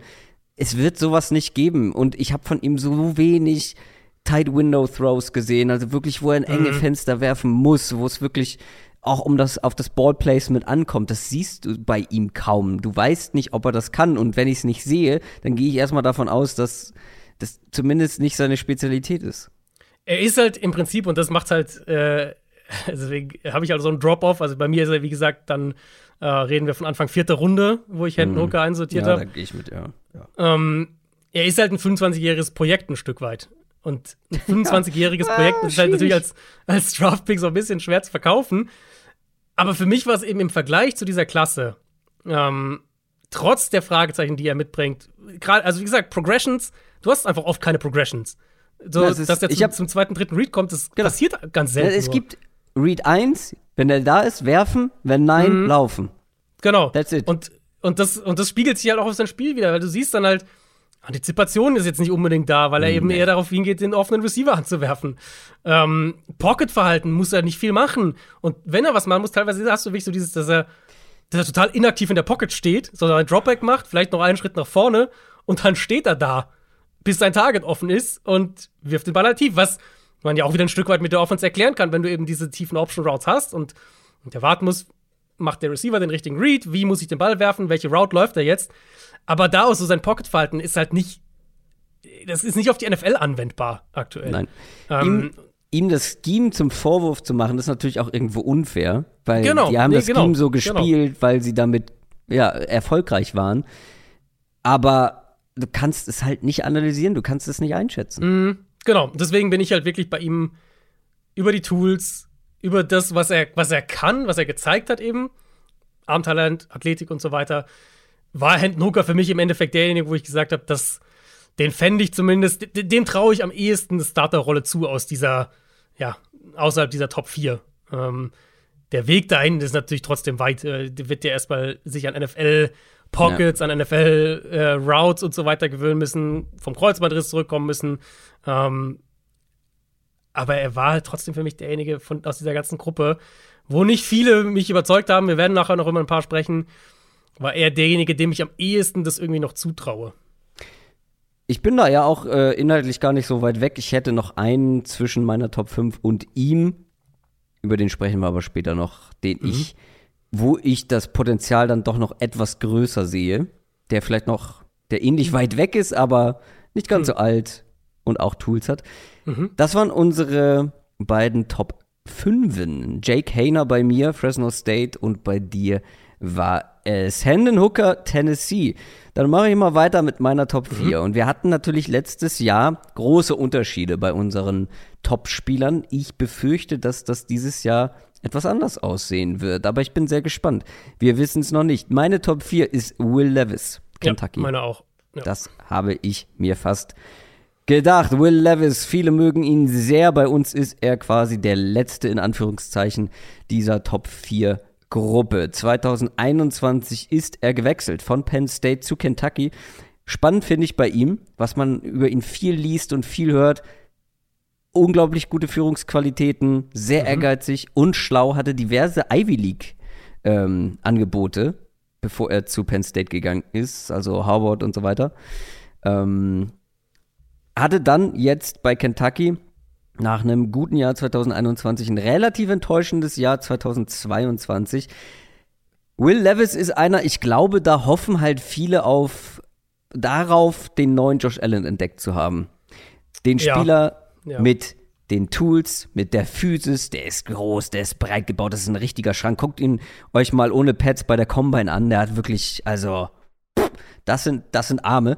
Ähm, und Stichwort Arm, der hat einen Monsterarm. Der kann das ganze Feld bespielen, trifft auch enge Fenster in der Mitte mit Zip, hat überhaupt keine Angst vor Kontakt, ähm, wirft auch, wenn er quasi einen sicheren Hit kassiert. Ähm, äh, da kommen wir gleich zu einem negativen Punkt vielleicht dann noch. Ähm, er wirft dann auch, weil er vielleicht den Druck gar nicht gemerkt hat, dass der kommt. Aber das ist, wie gesagt, was anderes. Ist dazu noch als Runner gefährlich, ein Top-Athlet, schwer zu tackeln. Und wie gesagt, soll mit seiner Arbeitsmoral herausstechen, ein super Leader sein. Das sehen natürlich auch sehr viele. Ähm, ich bleibe jetzt nur mal bei den positiven Punkten. Vielleicht hast du noch mhm, was zu ergänzen, mhm. sonst kannst du gerne schon mal so, ja, die, die Nachteile ansprechen, die er, Will Levis, auf jeden Fall auch hat. Ähm, ja, ich meine, die körperlichen Sachen sind halt so das Offensichtliche. Er hat, äh, er hat halt auch eine gewisse Physis in der Pocket, also wenn Druck zu ihm kommt, ähm, dann ne, der erste Pass-Rusher bringt ihn nicht zwangsläufig zu Boden. Ja. Und was man halt, vielleicht so als Überleitung zu den negativen Punkten, was man halt für den Kontext bei ihm sagen muss, ist, dass er einfach letztes Jahr auch wenig Hilfe von seinen, von seinen ja, Receiver für den Umständen bekommen hat. Kentucky äh, letztes Jahr einen neuen Offensive Coordinator gehabt, sie haben Wandell Robinson verloren, ihr Nummer 1 Receiver. Sie haben zwei Starting Offensive Linemen verloren. Und Will Levis hat weite Teile der vergangenen Saison mit Verletzungen am Fuß und an der Schulter gespielt. Das soll jetzt nicht unbedingt als Entschuldigung rüberkommen, aber ich glaube, es ist als Kontext wichtig, das einfach im Hinterkopf zu haben, weil er hat, es ist für ihn einfach blöd gelaufen. Ich glaube, so kann man es sagen. Also, er, Levis wäre wahrscheinlich nochmal, und vielleicht würden wir ihn auch anders sehen, er wäre wahrscheinlich noch mal ein anderes Prospect, wenn er jetzt, keine Ahnung, die 2022er Saison aus welchen ja. Gründen auch immer nicht gespielt hätte. Und das Letzte, was wir von ihm hätten, ähm, wäre 2021, weil das habe ich mir auch mehrfach notiert. Ich bin dann eben auch zu seinen 2021er mhm. Spielen gegangen. Ich habe mir auch 2021 habe ich viel mehr so dieser, gerade was, was eindrucksvolle Würfe angeht, also Plays im Passspiel, habe ich da viel mehr gesehen als 2022. Und das ist, glaube ich, für den Kontext bei ihm schon wichtig. Ich habe mir einen Tape aus 2021 angeguckt und äh, war das, was man erwarten konnte, deutlich besser gewesen ähm, als 22. Das ist absolut fair, das muss man auch unterstreichen. Nur das Ding ist ja aber auch, wenn man sagt, ja, im College die Umstände waren nicht so gut, ähm, das ist ja eigentlich gut für die Analyse, weil du hast auch nicht viel Zeit in der NFL in der Regel, außer du kommst in ein sehr gutes Team und das machen mhm. diese Top-Rookie-Quarterbacks eher selten. Da sind die Umstände meistens auch erstmal nicht so geil und ähm, deswegen, ja, ist halt die Frage, wenn du in nicht so guten Umständen im College nicht glänzen kannst, wie sehr kannst du das dann in der NFL? Aber das ist ein anderes Thema. Ja, Schwächen gibt halt auch einige. Mhm. Ähm, du hast es gerade schon angesprochen mit den Umständen. Die Receiver waren halt auch wirklich Grütze ja. teilweise, ja, viel ja. Druck bekommen. Aber er individuell ist halt auch ein Projekt irgendwo noch. Deswegen meine ich, mhm. also viele hoffen da auf einen Josh Allen, weil ich habe es gerade schon so angedeutet, ja, er lässt sich vom, oder du hast es gesagt, vom ersten Pass-Rusher dann nicht unbedingt zu Boden bekommen, aber er merkt ihn manchmal halt auch erst, wenn er da ist. Also mhm, das Gespür ja. für Druck oder einen Blitz zu erkennen, das ist wirklich so eine, so eine Sache. Das funktioniert eher selten, dass er weiß, woher könnte der Blitz kommen, woher könnte Druck kommen, ist generell ein langsamer Spieler und mhm. da verliert man mich gerne mal ein bisschen. Also nicht nur langsam dann irgendwo im, im, im ja, in der Progression, so im Spiel, im Play, was wie wo passiert, sondern auch die Fußarbeit. Er wirkt träge, ja. er wirkt in der Pocket selber träge, aber er wirkt dann auch außerhalb der Pocket träge. Ja, er kann auch mal laufen so, aber das ist eher ja, da setzt sich dann so eine Walze in Bewegung und jetzt nicht das ist halt, mega also, elusive. Ja, das ist halt echt so der Punkt. Also ich zum einen, das habe ich mir, ich habe eine meiner ersten Notizen in meiner Zusammenfassung ist langsam und chaotisch. Mhm. Ist sein Spiel. Ähm, und das habe ich mir halt auch aufgeschrieben, weil Levis wird ja dann so ein bisschen verkauft als so dieser, wie Josh Allen zum Beispiel, so hier dieser High-End, ja, genau. Toolsy Quarterback. Aber als Runner fand ich ihn echt, ich habe mir schwerfällig aufgeschrieben. Ich finde, das ist ja. echt so, das dauert echt eine Weile, bis der in Bewegung kommt. Und ich habe bei mir ist es ein physischer Runner geworden, weil der halt über Physis gewinnt. Ja, ja, ja, ist dann die positivere Be ja, genau. Auslegung, wenn man so will. Aber ich finde halt nicht, also Levis in meinen Augen kommt nicht in die NFL und du sagst hier, der hat einen, der hat einen hohen Rushing Floor. Nein. Wo, wenn du, wenn ihr euch die Rookie-Saison von, von Josh Allen anguckt, was der da gelaufen ist, teilweise war ja wirklich, das war ja schon, schon echt krass. Also da hat er wirklich einen Floor dann als ja. Runner. Und das sehe ich bei Levis ehrlich gesagt nicht ganz so. Und da war ich so ein bisschen, ja, so ein bisschen irgendwie enttäuscht, weil ich halt dachte, von dem, was man natürlich vorher ein bisschen mitgekriegt hat, ähm, dass der halt echt so, okay, das ist ein krasser Athlet und, und der läuft dann irgendwie, wenn, kann irgendwie als, als Runner seinen Floor finden in der NFL für den Anfang und als Passer weiterentwickeln. Aber der ist halt als Runner, ja, wie du gesagt hast, kommt über Physis, kommt über Power, aber er ist halt jetzt keiner, der da mit Explosivität auffällt. Nee, und also das, diese, dieses, diese Schwerfälligkeit, ähm, wir sprechen gleich noch bei den Top 3 über ein, zwei Spieler, die halt in der Pocket auch sehr quick sind und schnelle Füße haben und sich dann mhm. auch so aus Situationen, ja, so Situationen lösen können, aber er braucht da relativ lange, braucht auch lange für Entscheidungen, sprich, was ich eben meine, seine Progression, sein Prozess einfach innerhalb des Plays ist langsam. Und das führt auch manchmal dazu, dass seine Fußarbeit oder generell seine Mechanics, ich sag jedes Jahr wieder, ich bin definitiv kein Quarterback Mechanics Experte, so, aber man sieht halt schon Dinge, dass einfach teilweise die, Fuß, die Füße nicht richtig stehen, es unsauber ist und dass er da, nun, da dann auch halt ja Präzision einbüßt, ähm, weil mhm. er sich dann nicht richtig positioniert. Und generell mag ich es nicht so gerne bei ihm, bei Will Levis, wenn ja, er, er entscheidet sich in meinen Augen oft falsch. Also wann werf ich wie werf ich, ja, ja also mit Zip ja. oder mit Touch und vor allem, wann laufe ich. Da gab es viele Situationen, wo ich gedacht habe, mhm. ja, okay, du hast scheiß Umstände, der Druck kommt viel zu schnell, bist ein armer Hund, so, aber ähm, dann entscheidest du dich auch noch falsch. Also dann, die Entscheidung, die du dann triffst daraus, ist nicht, ist keine gute. Wirf mhm. den Ball, also weißt du, wann werfe ich den Ball auch mal weg? wann gehe ich selber und wie gehe ich. Also all diese Dinge, ja, da bin ich nicht so richtig happy mit ihm geworden, deswegen halt eben ähm, ja hinter den anderen dreien bei mir. Ja, ja, es, es ist halt wirklich ein Projekt in, in mehrfacher Hinsicht einfach. Und Genau. ähm, gerade auch im Passspiel, ich finde, Tendenz ist auf jeden Fall da Bälle zu hoch anzusetzen. Also einiges an Pässen, wo er entweder sein Receiver überwirft oder der Receiver halt hochspringen muss, um an den Ball zu Ja, kommen. und was auch gerade bei so Checkdowns, ne? wenn es dann Genau, mal zum, genau. in die Flats geht, zu einem Running Ja. Back, der da wartet. Ja, hat er Ja. auch einiges verfehlt. Also da auch, ich habe, ähm, ich glaube, das geht so ein bisschen in das, was du mit den Entscheidungen auch mit, mit drin hast. Ähm, mir versucht er zu häufig Bälle in so Mini-Fenster reinzuzwingen, wo es halt Liegt halt auch daran, dass da er sehr viele enge Fenster hatte, ne? Die Muss man fairerweise auch keine, sagen. Genau. Kein, keine, äh, keine Abstand, keinen Abstand Ja, kreieren konnten. Ja, ne? nee, ja, genau. Ähm, also ich für mich habe, das wird jetzt sehr negativ klingen, aber es ist jetzt wirklich mehr, wir hatten ja auch ein bisschen die Frage nach, ähm, ob wir so rein spielerische Vergleiche machen können. Jetzt nicht unbedingt qualitativ, sondern was für ein Spielertyp ist er. Und ich habe mir aufgeschrieben, ich sehe halt weniger Josh Allen vom Spieler und eher Carson Wentz.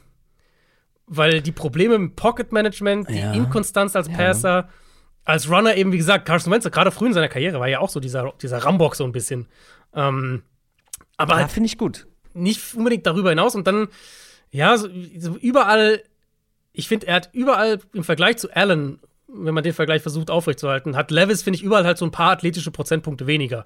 Und wenn man dann als Quarterback in der Pocket und als Passer noch nicht gut ist, nicht, nicht konstant ist, dann ist es halt auch noch mal schwieriger, da Dinge zu retten. Ähm, und wenn ich so einen rohen Quarterback bekomme, ne, der kann sich noch entwickeln, das will ich gar nicht ausschließen, aber wenn ich so einen rohen Quarterback bekomme, der, das haben wir jetzt, glaube ich, noch gar nicht gesagt, im Sommer 24 wird, ähm, wenn ich so jemanden dann für die NFL versuche zu projecten, dann würde ich halt gerne einfach noch mehr physische Dominanz sehen. Und Ja. abgesehen von der Armstärke hat mir das bei Levis so ein bisschen gefehlt. Ja, aber der Arm ist krass und ich kann, ich kann total verstehen, dass manche Leute da so ein bisschen ins Fantasieren Ja, kommen. du, also ich, mich würde es nicht schocken, wenn Will Levis einer der ersten beiden Quarterbacks ist, der gedraftet wird dieses Jahr. Schocken nicht, kritisieren auf jeden Fall. Es würde halt zur NFL passen. Wo, wo, also, was hast du ihm für ein Grade gegeben? erste Runde. Also ich habe Also die einfach irgendwo erste Runde. Genau, meine 1 und 2 habe ich dann wirklich als, als Top 10 gegradet. 3 und 4 sind für mich halt First Round Prospects. Das heißt, ähm, ja, irgendwo so, die, auf dem Big Okay. Board werden die irgendwo so zwischen 10 und 25 wahrscheinlich sein. Ja, bei mir sieht es, wie gesagt, ein bisschen anders aus. Meine Top 1 ist ein Top 5 Pick. Muss ein Top 5 Pick sein. Dann habe ich so zwei, wo ich sage, irgendwo innerhalb der Top 15, so erste Hälfte, Runde 1. Will Levis ist für mich dann eher, würde ich als GM sagen, gucken wir in der zweiten Hälfte der ersten Runde drauf. Wird nicht passieren, glaube ich. Ja, genau, das ist halt, ja, das wird, das ist halt, wird halt nicht passieren, weil äh, Quarterback halt. Das ist so ein bisschen. Quarterback mit, mit krassem Arm. Genau. Und, und, und, Ja. und das, ich glaube, der wird in Interviews überzeugen können. Wie gesagt, Nach alles, allem, was was ich gelesen habe, genau, die Mentalität, Mhm. schlauer Typ, Führungsqualitäten. Ich, ich denke, dass die vier, über die wir jetzt sprechen, alle in der Top 10 gedraftet werden. Top 15 hätte ich jetzt aus dem Bauch heraus gesagt, aber wahrscheinlich hast du recht, ja. Es sind zu viele Teams halt in der Top 10 Ja, mit Quarterbacks äh, ja, ja. Das ist unsere gemeinsame Top 4. Dann mache ich mal, dann fühle ich mal vor, ob unsere Top 3 auch exakt Hm. gleich ist. Meine Top 3 ist CJ Stroud, Ohio State. Das ist auch meine Nummer 3. Das habe ich mir gedacht. CJ Stroud, Ohio State, Nachfolger von Justin Fields gewesen, zwei Jahre Starter jetzt ähm, gespielt, als Starter gespielt, zwei richtig gute Jahre als Starter gespielt bei Ohio State. CJ Stroud ist wirklich keine leichte Analyse, wie ich finde. Weil, und das, das hau ich direkt mal zu Anfang raus, weil alle, die sich mit College auskennen und auch schon College Football dann in der Saison gucken, für die ist das nichts Neues. Und das war auch schon bei anderen Ohio State Quarterbacks so. Wie viel besser haben ihn die Umstände aussehen lassen, als er dann letztendlich ist? Also quasi das Gegenteil von einem Will Levis Ja. ähm, und auch von anderen Quarterbacks. Ja. Weil der hatte immer absolute Top-Receiver. Also wir reden davon, gegebenenfalls, je nachdem, was dieses Jahr passiert, fünf First-Round-Receiver. Wenn ich richtig nachgezählt habe. Mm, Olave, Wilson, Smith Jigba, Marvin Harrison. Genau. Und der fünfte Name ist mir gerade entfallen, aber ja. War, ich, glaube, also, ich glaube, es gab noch jemanden. Ja, es gibt noch einen, ja, es gibt auf jeden Fall noch einen. Ich blank gerade komplett auf den Namen, aber die werden wahrscheinlich alle. Also Smith und Jigba wird in der ersten Runde gehen dieses Jahr, da bin ich mir relativ sicher. Marvin Harrison, wenn er Harrison wird weiter spielt top, wie bisher. Top 5 gehen oder so. Wahrscheinlich. Ähm, ja, genau. Also, Playmaker. Vielleicht habe ich, vielleicht meinte ich nicht nur Receiver, sondern gab es einen Running Back, der. Nee, ein Running Back ging nicht in der ersten Runde von Ohio State. Egal. Dazu herausragende Offensive Line. Mhm. Und das waren schon einfach traumhafte Umstände, Umstände für ja. CJ Stroud. Ich bin gespannt, wie du ihn gleich einschätzt. Aber ich unterscheide mich irgendwie so ein bisschen von anderen Analysen, weil viele, ich habe sogar die Worte Oldschool Pocket Passer bei ihm gesehen. Und das kann ich nicht so richtig nachvollziehen. Ja, ich finde auch, er ist aus der Pocket am besten. Eine traumhafte Pocket, die er da meistens kreiert bekommen hat. Aber ich mag ihn zum Beispiel als Improviser dann doch ein bisschen mehr als andere. Ich mag ihn auch outside ähm, der Pocket ein bisschen mehr als andere. Ich finde, dass er ein sehr schwer zu sackender Quarterback ist, weil er sehr wendig ist, quirlig ist. Ähm, er müsste outside der Pocket auch dann noch mehr kreieren. Das hat er nur in manchen Spielen gemacht. Ähm, vor allem sein letztes war da herausragend, aber ich finde, dass er ähm, also ich sehe das Potenzial, dass er das kann. Bei CJ Stroud muss man auch dazu sagen, Armstärke, nichts Besonderes, aber er ist ein unfassbar präziser, genauer mhm. Quarterback. Ganz wenig krasse Misses dabei, also ganz, ganz wenige Fehlwürfe. Und vor allem, guckt euch mal CJ Stroud bei der Combine an, seine ersten drei Würfe, die er da nimmt. Das sind, müssten Slant oder Post Routes gewesen sein. Also Receiver, paar Schritte nach vorne und dann 45 Grad nach innen. Und die kommen bei CJ Stroud so smooth, so in einem Guss raus und vor allem diese drei Würfe, alle an exakt dieselbe Position und alle perfekt. Das ist ein unglaublich präziser Quarterback und dazu geht er wenig Risiko ein, wenig Turnover-worthy Plays gehabt ähm, und wenn er Fehler macht, dann in meinem Gefühl durch falsche Entscheidungen und nicht wegen ungenauer Würfe. Also, wenn ihr ihn euch so vorstellen wollt, was das angeht, Arm, Durchschnitt, Präzision herausragend. Das mal so als Einleitung mhm. für CJ Stroud. Ja, ich fand es witzig, dass bei der Combine dann alle da so ausgerastet sind, weil, also wenn, ich glaube, wenn ich eine Sache prognostiziert hätte für diese Quarterback-Gruppe, dann ist es, dass CJ Stroud, wenn er ohne Pass Rush in, in Shorts und T-Shirts den Ball gegen Luft werfen darf, dass er wahrscheinlich ziemlich gut aussehen wird. Ähm, weil das ist halt, er ist halt der, der der sauberste Passer, vielleicht kann man es so sagen. ich hatte das Gefühl, es waren einfach sehr viele Ohio State-Fans da, weil die haben ja schon applaudiert, bevor er, also ist, kann ich er, auch sein. Es haben schon ein paar Leute geworfen, bevor er das erste Mal halt ähm, den Ball bekommen hat und sobald er dann nach vorne gegangen ist, wurde gejubelt und wurde mhm. ausgerastet. Also ich weiß nicht, ob das yeah. mit seiner, äh, mit der Qualität seiner Pässe zu tun hatte. Ja, ja, äh, nee, aber er wurde ja danach auch von, also so. Ja medial sehr gefeiert. Also Ey, so aber Danny Jeremiah und so haben das ja sehr ne, Grundsätzlich dürfte, grundsätzlich dürfte es aber für keinen dieser Top-Quarterbacks ein Problem sein, ähm, klar, bei klar. einer einfachen Slant Route ja, ja. den Ball dahin zu werfen, wo er hin muss. Aber ja. es hat niemand, also wirklich die, also hätte man diese, vielleicht habe ich auch dreimal das gleiche Play geguckt. Ich glaube nicht, aber ähm, es sah einfach exakt aus. Die waren perfekt platziert. Mm, ja, das, das ist ja auch seine Qualität. Also zuerst mal Emeka Egbuka heißt der andere Receiver, ah, der ja, auch genau. nette 1100 Yards und 10 Touchdowns letztes Jahr hatte. Ja, genau. Ähm, dass wir das einmal abgehakt haben, sonst habe ich das die ganze Zeit im Hinterkopf. Für mich, und ich, verspreche, dass ich das positiv meine, für mich geht die Prognose Richtung Jared Goff 2.0 für CJ Stroud. Das ja, da ist ich halt immer, Das hast du mir auch geschrieben damals, ja, das ich, weiß ich, ich noch. Weiß, und manche sehen Ryan Tannehill und ich sehe beide irgendwie nicht. Tannehill sehe ich nicht. Für mich ist das ähm, für mich sehr Goff. Ich mache mal die positiven Sachen äh, kurz fertig. Ja, der hat jetzt nicht den Mega-Arm, aber ich mag das Armtalent eigentlich ganz gerne.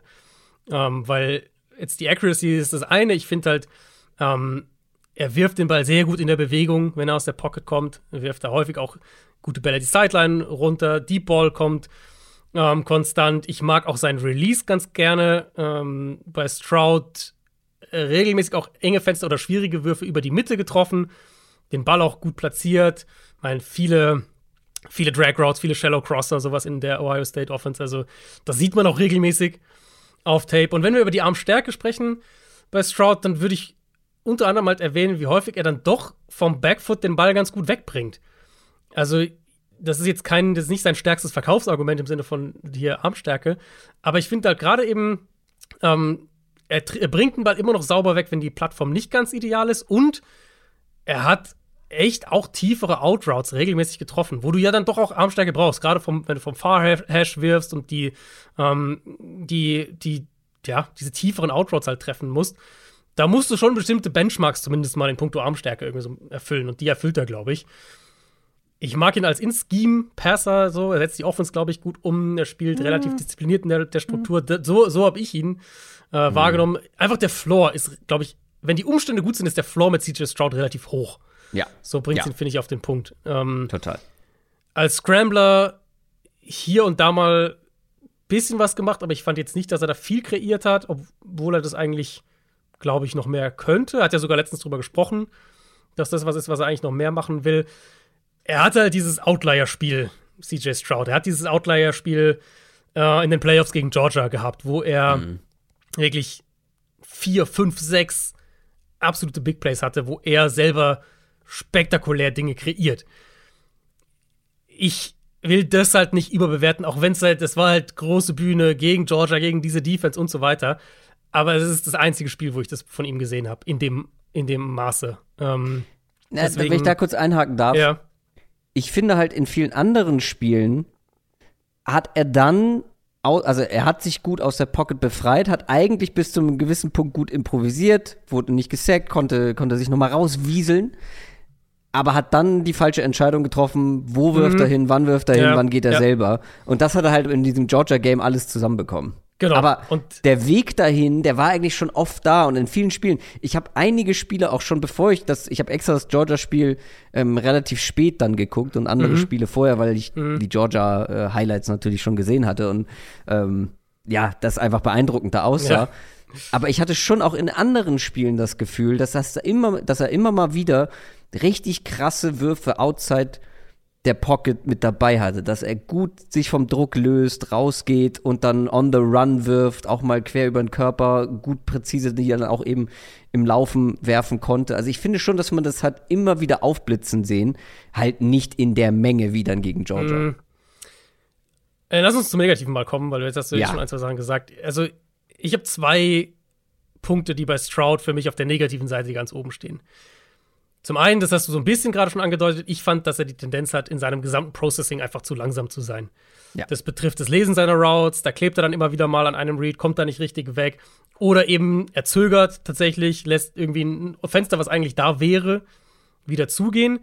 Betrifft auch sein Gefühl für den Pass Rush. Da, ich glaube, da geht unsere Analyse auch ein bisschen auseinander. Mir hat er zu viele Plays, wo er so ein bisschen statisch in der Pocket wirkt, wo er nicht gut antizipiert, wo der Druck herkommt, wo er ähm, also ich hatte bei Stroud teilweise den Eindruck, dass wenn er mehrere Reads durchgehen muss und gleichzeitig die Pocket halt managt, dass er da Probleme kriegt.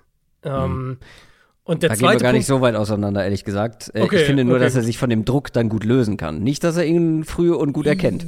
Ja, ja, manchmal. Aber da, da bin ich halt sehr vorsichtig, weil äh, das überträgt sich halt oft nicht so gut auf die NFL, wenn nee, du jetzt nee. nicht krasse athletische Tools hast. Und die hat das er halt stimmt, nicht. Das stimmt, ja.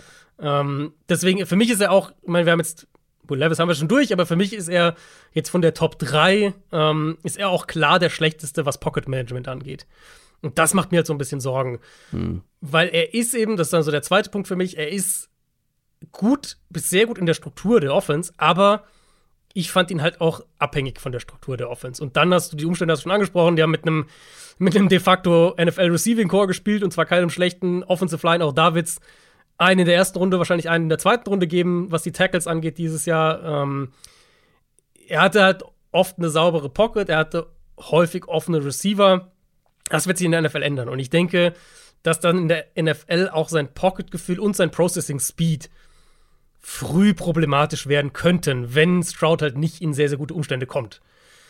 Und ich glaube, da wird man bei ihm mehr Defizite sehen als im College. Das heißt auch hier nicht, dass er sich da nicht noch entwickeln kann. Stroud jetzt ja im Vergleich, ähm, wir haben jetzt bei den anderen immer das Alter gesagt, der wird erst 21 sein beim Draft, also der ist dann ein bisschen jünger. Ich denke, dass Stroud ein absolut solider Quarterback werden kann. Wie gesagt, für mich, ich glaube, er kann eine bessere Version von Jared Goff werden. Und damit kannst du Spiele gewinnen. Vor allem auch, wenn er auf dem, auf dem Rookie-Vertrag ist, kannst du damit definitiv Spiele gewinnen. Ich sehe so die Gefahr, dass die Umstände für ihn in der NFL im Verhältnis gesprochen ähm, schlechter sein werden als bei Ohio State. Und ich vermute. Also, ja, ziemlich, also vor allem zu Beginn ziemlich. Genau, sicher. genau, genau. Und ich vermute, dass dann bei einem Quarterback wie Stroud die negativen Punkte, die ich jetzt gesagt ja. habe, dass die dann deutlich mehr betont werden. Ja. Ähm, zumindest mal jetzt früh in seiner Karriere. Gehe ich zu 100% mit. Und du meintest gerade, du findest ihn ganz gut, ja, in Scheme. Also, dass er eine Offense gut umsetzt. Und ich finde, ein Quarterback mit, seinen, mit seinem Skillset, sprich, nicht der krasseste Arm, aber einer hohen Präzision, ja, irgendwie ähm, auf der einen Seite irgendwo gut wendig, gut wieselig, der sich noch befreien kann, aber jetzt auch kein Monsterathlet. So ein Spieler mit so einem Skillset müsste in meinen Augen ein richtig guter Game Manager sein, der eben Dropback, zack, Ball raus, präzise zu seinem ähm, Spieler, schnell halt eine Entscheidung trifft. Und ich finde gerade hier auch bei der Entscheidungsgeschwindigkeit, hast du, glaube ich, auch so eben so angedeutet, mhm. da fehlt es mir halt noch. Und ja. da haben die guten Umstände halt dafür gesorgt, dass es nicht so ja nicht so nicht so zu, zum Tragen kam in negativer mhm. Hinsicht, weil wie oft habe ich es gesehen, dass er ewig in dieser super guten Pocket steht und ja. guckt ja, und guckt genau. und guckt und dann halt irgendwas macht. Meistens einen guten Wurf oder dann halt ähm, ja noch mal rausrollt oder irgendwie sowas. Aber das dauert viel zu lang. Diese Zeit wird ja. er nicht bekommen. Und wenn er dann mal schnell Druck bekommt, dann gab es falsche Entscheidungen, gab, dann gab es Würfe, die er irgendwie backfooted macht, sprich nicht so richtig in seinen Wurf geht, weil er dann auch ein bisschen Schiss halt vor dem Kontakt hatte. Und was mir dann auch noch dazu gefehlt hat, mal unabhängig von seiner Präzision, die er ja hat, ich finde, ich habe relativ wenig halt von diesem schnellen Quick-Passing-Game. Ja. Kurze Pässe in die Mitte des Feldes, in, eng, in, enge Fenster und so weiter. Klar, es gab nicht wahnsinnig viele enge Fenster, wenn du so viele gute Receiver hm. hast über zwei Jahre. Aber so ein Spieler mit diesem Skillset wird viel über eben so ein so Rhythmus, Timing kommen müssen, mm, glaube mm, ich. Mm. Dann musst du viele schnelle Slants nach innen in die Mitte, dann musst du halt da ins in die in, ins Wirrwarr, in den Verkehr werfen zwischen den Hashes. Ja. Und ich glaube, dass der, wie du auch schon gesagt hast, ähm, obwohl er im College wenig Fehler gemacht hat und so präzise war, große Probleme bekommen wird, wenn die Umstände eben nicht so da sind. Halt, weil diese Mischung aus keine herausragende Armstärke und gleichzeitig diesem langsamen Prozess, dieser langsamen Entscheidungsgeschwindigkeit, das wird ihn ganz schön limitieren am Anfang. Und ja, ich glaube auch, dass er ein guter Quarterback werden kann, aber nicht von Anfang an, nicht in schlechten Umständen. Mhm. Und bei, ich habe jetzt auch so nach ein paar Jahren genau diese Quarterbacks manchmal entwickeln sie sich dann halt auch einfach nicht in das, was ja. man vielleicht mal ja. gesehen hat. Ne? Also haben wir jetzt schon viele Beispiele gesehen. Das, da ist halt so ein bisschen die Parallele zu Goff für mich. Also zum einen glaube ich, dass er in einer ähnlichen Art Offense gut funktionieren könnte, in der Goff gut funktioniert. Aber halt, auch Goff, ich meine, Goff kam damals zu den Rams, katastrophale Umstände, alles schlecht, offensiv, alle wurden nach einem Jahr gefeuert, ähm, also nach seinem ersten Jahr gefeuert. Und dann kam McVay und hat ihm eine O-Line hingestellt und ein Scheme gegeben mit mhm. klar definierten Reads. Und plötzlich hast du gesehen, ja gut, das Armtalent ist in Ordnung, die Accuracy ist in Ordnung. Aber der Goff kann, hatte einen hatte der nicht einen, also der hat doch einen richtig Goff hat einen besseren Arm. Arm. Ja, ja, Goff ja. hat einen besseren ja. Arm als Stroud, ja. Ich würde sagen, Stroud ist präziser, Goff hat einen besseren Arm. Ja. Aber von der, von der, von der Art und Weise, glaube ich, wie halt seine NFL-Karriere sein könnte, dass du halt dann, was ich, dass du in, drei, vier Jahren relativ klar sagen kannst, wenn CJ Stroud in der Offense ist, die gut funktioniert, die ganz gute Umstände hat, dann wird er auch funktionieren. Wenn er halt in eine Situation kommt, wo die Line nicht gut ist, Playcalling vielleicht nicht ideal ist, er selber viel machen muss, er selber quick und, und die Pocket gut managen muss, dann wird er schnell vor, an, an Grenzen ja. stoßen. Und das ja. ist so ein bisschen für mich Jared Goff. Und deswegen habe ich da so ein bisschen die, die Parallele zwischen den beiden. Also, ich habe es dann, wie auch die letzten Jahre auch, ich habe immer mir eine größte Stärke und eine größte Schwäche aufgeschrieben. Größte Stärke, Präzision bei CJ Stroud. Größte mhm. Schwäche, Decisiveness. Gibt es da ein deutsches Wort für? Ich finde aber das englische Wort trifft das irgendwie ja, so auf den Punkt. Also, also die, ja, ich nenne es immer Entscheidungsgeschwindigkeit. Ja, so, ne? genau. Also, mhm. Wie entscheidungsfreudig bist du auch irgendwo und das fehlt mir bei ihm extrem. CJ Stroud, also unsere gemeinsame Top 3. Kriegen wir noch einen Unterschied hin, Adrian? Ich bin gespannt. Also, wenn du eine. Ich weiß nicht, sag, sag deine Nummer zwei. Meine Nummer zwei und für mich eher in so einem Tier mit CJ Stroud als mit meiner Nummer eins ist Anthony Richardson. Sehr gut. Dann haben wir doch noch einen Unterschied. Oh, du traust dich, du gehst voll rein bei Anthony Richardson. Okay, dann lass uns, dann lass ihn uns aufsparen. Mhm, Deine okay. Top 1 und wir fangen mit meiner Top 1 an, weil dann kann ich erstmal schwärmen und du sagst dann, warum er nur auf der 2 ist. Und dann darfst du schwärmen mit Anthony Richardson. Sehr gut. So machen wir's. Meine Top 1 dementsprechend Bryce Young, Alabama, der in meinen Augen mit Abstand beste Quarterback dieser Klasse. Zwei Jahre Starter bei Alabama gewesen. Ein Alabama Quarterback, der keinen Titel gewonnen hat auf College Level. Das Was ein. Fraud. Also, Was ein Fraud. äh, Ähm, wurde aber stattdessen mit individuellen Awards Mhm. zugeschüttet. Und passt auch so zu seiner Barmer-Karriere. Also, ne, weil die Umstände doch anders waren als bei Das Tua wär oder nämlich- Mac Jones. Ja. Das wäre nämlich genau mein nächster Punkt gewesen. Man Ja. muss bei ihm dazu sagen, also wenn jetzt irgendjemand bei euch im Umfeld sagt, ja, aber guck mal, alle anderen haben Titel mit Alabama gewonnen, er nicht. Das war nicht das Alabama, was wir aus den vergangenen Jahren, also gerade offensiv und auch Mhm. defensiv, also was die teilweise zugelassen haben, aber Ja. auch gerade offensiv, das war nicht so gut besetzt wie in anderen Jahren, wo da quasi wie bei CJ Stroud einfach ein äh, First-Round-Wide Receiver nach dem anderen irgendwie ähm, am Start äh, war. Mein Bama war ja jetzt ein paar Jahre lang diese krasse Wide Receiver-Dinge mit Genau. Waddle und, und Judy und Ruggs. Jamison Williams. Devonta Smith, also die hatten ja wirklich First Rounder auf First Rounder und, und Tour und auch Mac Jones dann noch ein Stück weit haben ja halt auch wirklich drei, drei First Rounder oder sowas dann auf dem Platz gehabt. Ähm, bei Young muss man ja eigentlich was sagen, seine beste Waffe im Passspiel war Jameer Gibbs, der Running Back. Ja. Und die O-Line war auch schlechter als in den letzten Jahren. Genau. Das muss man, glaube ich, im Hinterkopf haben bei Bryce Young. Für mich ist Bryce Young ähm, gerade in dieser Klasse der Quarterback, der mit Abstand von allen am weitesten ist, was Spielverständnis und generelles Quarterback-Play angeht. Der weiß ganz genau, wann er welchen Wurf braucht, wann er welchen machen muss, wann wirft er mit Schmackes, mit Zip, wann mit Touch, mit Gefühl. Auch er sehr gute Accuracy, sehr präzise, vor allem was kurze und mittellange Pässe angeht. Da sieht man wenig ähm, Fehlwürfe bei ihm. Er trifft anders als CJ Stroud schnelle Entscheidungen und die meisten, wie ich finde, davon richtig. Weiß auch, wann er mal den Checkdown nehmen muss oder wann er den Ball wegwerfen muss. Bryce Young macht einfach sehr wenig Fehler und das nicht nur in einer, in einer Pocket, sondern eben auch außerhalb. Wenn ich gesagt habe, eben CJ Stroud kann sich auch gerne mal rauswieseln. Bryce Young kann das noch besser. Bryce Young ist ein Wiesel. Bryce Young ist flink, der ist sehr schwer zu sacken. Ähm, und eine seiner größten Stärken, und ich glaube, da geht es, gehst du mit, wenn ich dich eben richtig verstanden habe, dann ist es das Pocket Movement. Also, egal was um ihn herum passiert, egal wie viel Druck er bekommt, der behält die Augen downfield, der weiß, wie er da rauskommt, der findet eben oft in kritischen Situationen dann noch eine Anspielstation, lässt sich von Druck auch sehr wenig aus der Ruhe bringen. Und ganz ehrlich, viel gegen Bryce Young gibt es nicht. Bin gleich gespannt, was du nennen wirst. Man muss natürlich Bryce Young sagen. Und deswegen haben ihn auch vielleicht nicht alle auf der Eins, weil ich finde, spielerisch gehört er dahin von dem, was man gesehen hat. Der ist halt nicht nur klein, sondern auch absurd schmal. Also wir reden hier von 5 Fuß 10. Damit ist er, glaube ich, so groß wie Kyler Murray, aber er ist halt deutlich leichter als Kyler Murray. Angeblich 204 Pfund. Ich glaube, da hat man ein bisschen für die Combine, Combine, für die Combine noch ein paar äh, Big Macs gegessen, damit man da hinkommt. Er hat dann Ähm, ja auch bei der Combine nicht getestet. Das war jetzt Ja. der offensichtliche. Ja, das hat es natürlich verraten jedem. Also jeder, jeder weiß, dass der im College auf eher auf 190, ähm, wenn nicht 185 sogar gespielt hat. Und diese 204, das ist halt gut jetzt für ihn im Sinne von, jetzt hast du, jetzt hast du ein offizielles Measurement und, und diese mediale Storyline wird sich so ein bisschen beruhigen oder du kannst es zumindest anbringen. Hier, ich habe doch 204 gewogen. Aber jeder weiß, dass der nicht auf 204 spielt.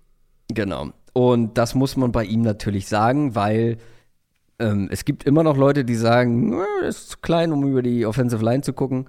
Ähm, da können wir gleich noch drüber sprechen, aber ein bisschen mehr Muskelmasse, ein bisschen mehr Frame wäre insofern ganz gut, weil natürlich in der NFL werden die Hits tendenziell dann doch auch etwas härter. Aber wie gesagt, sportlich, spielerisch gibt es keinen in dieser Klasse, der an Bryce Young in meinen Augen heranreicht. Wenn wir den besten College Quarterback ranken würden, dann wäre Young für mich auch ganz klar die Nummer eins. Wenn es aber darum geht, jetzt die Prognose für die NFL zu machen, was wir ja hier machen, habe ich mir einfach schwer damit getan, einen, und das muss man so sagen, einen historischen Outlier an Nummer eins zu setzen. Es gibt in den letzten 25 Jahren gab es nur zwei Quarterbacks, die unter 6 Fuß und unter 200 Pfund waren. Ähm, beide waren keine Top 100 Picks. Dass mhm. ein Quarterback mit diesen Maßen, und ja, das Spiel hat sich verändert, so, keine Frage. Dass ein Quarterback aber mit diesen Maßen, vor allem eben was den Frame angeht, in die NFL kommt, hochgepickt wird, Starter Franchise Quarterback wird, da reden wir von einem historischen Outlier. Um, ähm, und ich finde halt bei Young muss man da noch dazu sagen, also ich sage jetzt, ich fokussiere mich jetzt auf die negativen Punkte natürlich. Ich habe offensichtlich mag ich ihn auch sehr, wenn er mein Nummer zwei ja, Quarterback ja, ist. Um, ähm, aber man muss halt bei ihm dazu sagen, gerade wenn man so die Vergleiche mit einem Kyler Murray zum Beispiel macht. Kyler Murray ist halt ein komplett anderes Level als Athlet. Also ja. körperlich, Armstärke und so weiter, ne, deutlich breiter, eben deutlich mehr, mehr Muskelmasse drauf. Ähm, Bryce Young hat keinen Elite-Arm. Er hat einen guten Arm, er hat keinen Elite-Arm. Und die Tatsache, dass wir von der Größe, von seinem Frame so, so ein bisschen skeptisch, finde ich, muss man ein bisschen skeptisch sein für die NFL-Projection. Ähm, wie gesagt, von einem historischen Outlier sprechen und dann eben eher von den Tools her, von den körperlichen Tools her auch mehr so okay ist. Das hat für mich im, im Endeffekt ihn so ein bisschen runter äh, von, also deswegen, das, deswegen konnte ich ihn nicht in Nummer 1 setzen, weil ich einfach gesagt habe, mhm. so sehr ich sein College-Tape mochte, die, der Outlier-Faktor hier ist mir zu groß und ich, ich hätte, äh, wenn ich jetzt ihn Top 2 picke, was wahrscheinlich passieren wird, oder Top 3, ich hätte so ein bisschen Bauchschmerzen, weil ich nicht weiß, ob diese Art Quarterback in der NFL äh, zehn Jahre mein Franchise-Quarterback ist. Und das hat ihn letztlich für mich, das war so der Tiebreaker für mich, um ihn an 2 zu setzen. Ich habe gerade heute erst, als ich die Top 5 aus 2018 von uns angeschaut habe, habe ich bei Instagram geschaut, weil da hatten wir eine Grafik veröffentlicht. Und da hat mhm. jemand drunter kommentiert, Lama Jackson wird keine vier Saisons in der NFL überleben, aufgrund ja. seiner Spielweise. So, Kyle, äh, Lama Jackson hatte natürlich immer wieder Verletzungssorgen, jetzt auch äh, zuletzt. Er kommt jetzt aber in seine sechste Saison und äh, war unter anderem MVP. Ich finde, das hat jetzt nur bedingt was mit Bryce Young zu tun, aber da geht es darum eher, wie sehr sind Quarterbacks heutzutage, ich sag's mal mhm. übertrieben, überlebensfähig. Also äh, mhm. wie sehr können sie in der heutigen NFL geschützt werden. Und ich finde, wenn man davon redet, gerade bei Quarterbacks, ja, historisch gab es noch nie so einen Quarterback wie Bryce Young, so schmal und gleichzeitig so klein, kann das gut gehen. Ja, historisch war die NFL aber auch ganz anders, als sie ja. heute ist. Ich finde, ja. da orientiert man sich halt zu sehr an diesen NFL-Paradigmen vergangener Tage. So, weißt du, wo äh, mhm. die Hälfte aller Quarterbacks ähm, zwei Meter groß war und Schränke waren und Pocketpässer waren. Mhm. Das sind sie nicht mehr. Seit Jahren ist jede Regel oder jede Regeländerung wird pro Offense, pro Quarterback ausgelegt oder umstrukturiert. Und ich finde, dass man da auch dann, was Quarterback-Maße angeht, auch ein bisschen neu denken muss, glaube ich, ist zumindest mein Empfinden, weswegen ich kann die Zweifel da zu 100% nachvollziehen. Und ich habe auch überlegt, kann ich das, kann ich das, kann ich ihn trotzdem an eins setzen? Gerade auch, ich habe sehr gehofft, dass du Anthony Richardson ein bisschen weiter unten hast, dass ich bei beiden irgendwie höher bin. Aber ähm, ja, ja, schade eigentlich drum. Aber ich habe mich am Ende ganz klar dafür entschieden, so, nee, Größe, haben wir jetzt schon gesehen, spielt eigentlich keine Rolle. Und wer weiß, ob Gewicht eine Rolle spielt. Wir werden es erst dann mit Bryce Young erfahren und vielleicht kann er ja sogar noch ein bisschen Muskelmasse draufpacken. Mhm. Jetzt halt nur die Frage, wie viel seiner Mobilität büßt er ein. Ja. Aber Bryce ja. Young ist keiner, der jetzt wie andere Quarterbacks von ihrer Mobilität alleine leben, weil er ist ein richtig guter Passer. Und das wird er nicht verlieren mit ein paar äh, Gramm Muskeln mehr auf, dem, auf den Rippen. Und ich, ich gehe einfach, ich gehe jetzt einfach quasi mit der, mit der Devise, nein, es, es äh, ist kein Problem und sportlich muss er die Nummer eins sein.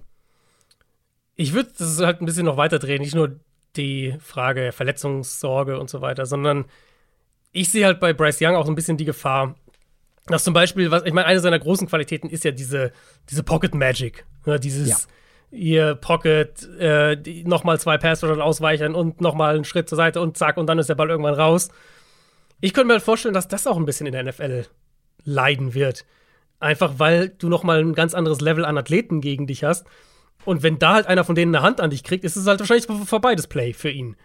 Ähm, ich mag ihn extrem als, als ich habe mir Pocket Passing Playmaker aufgeschrieben mhm. für Bryce Young. Ich finde, das beschreibt ihn eigentlich ganz gut.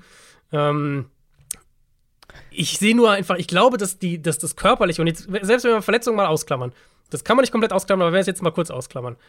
Ich glaube, dass das körperliche ihn halt ein Stück weit auch in seiner, in einer seiner besten Qualitäten, nämlich dem Pocket Management, ähm, in der NFL beeinträchtigen könnte. Und dann sehe ich eben, okay, es gibt gewisse Armlimitationen, wenn er vom Backfoot, wenn er off-Plattform werfen muss. Dann ist auch die Accuracy manchmal so ein bisschen äh, inkonstant gewesen.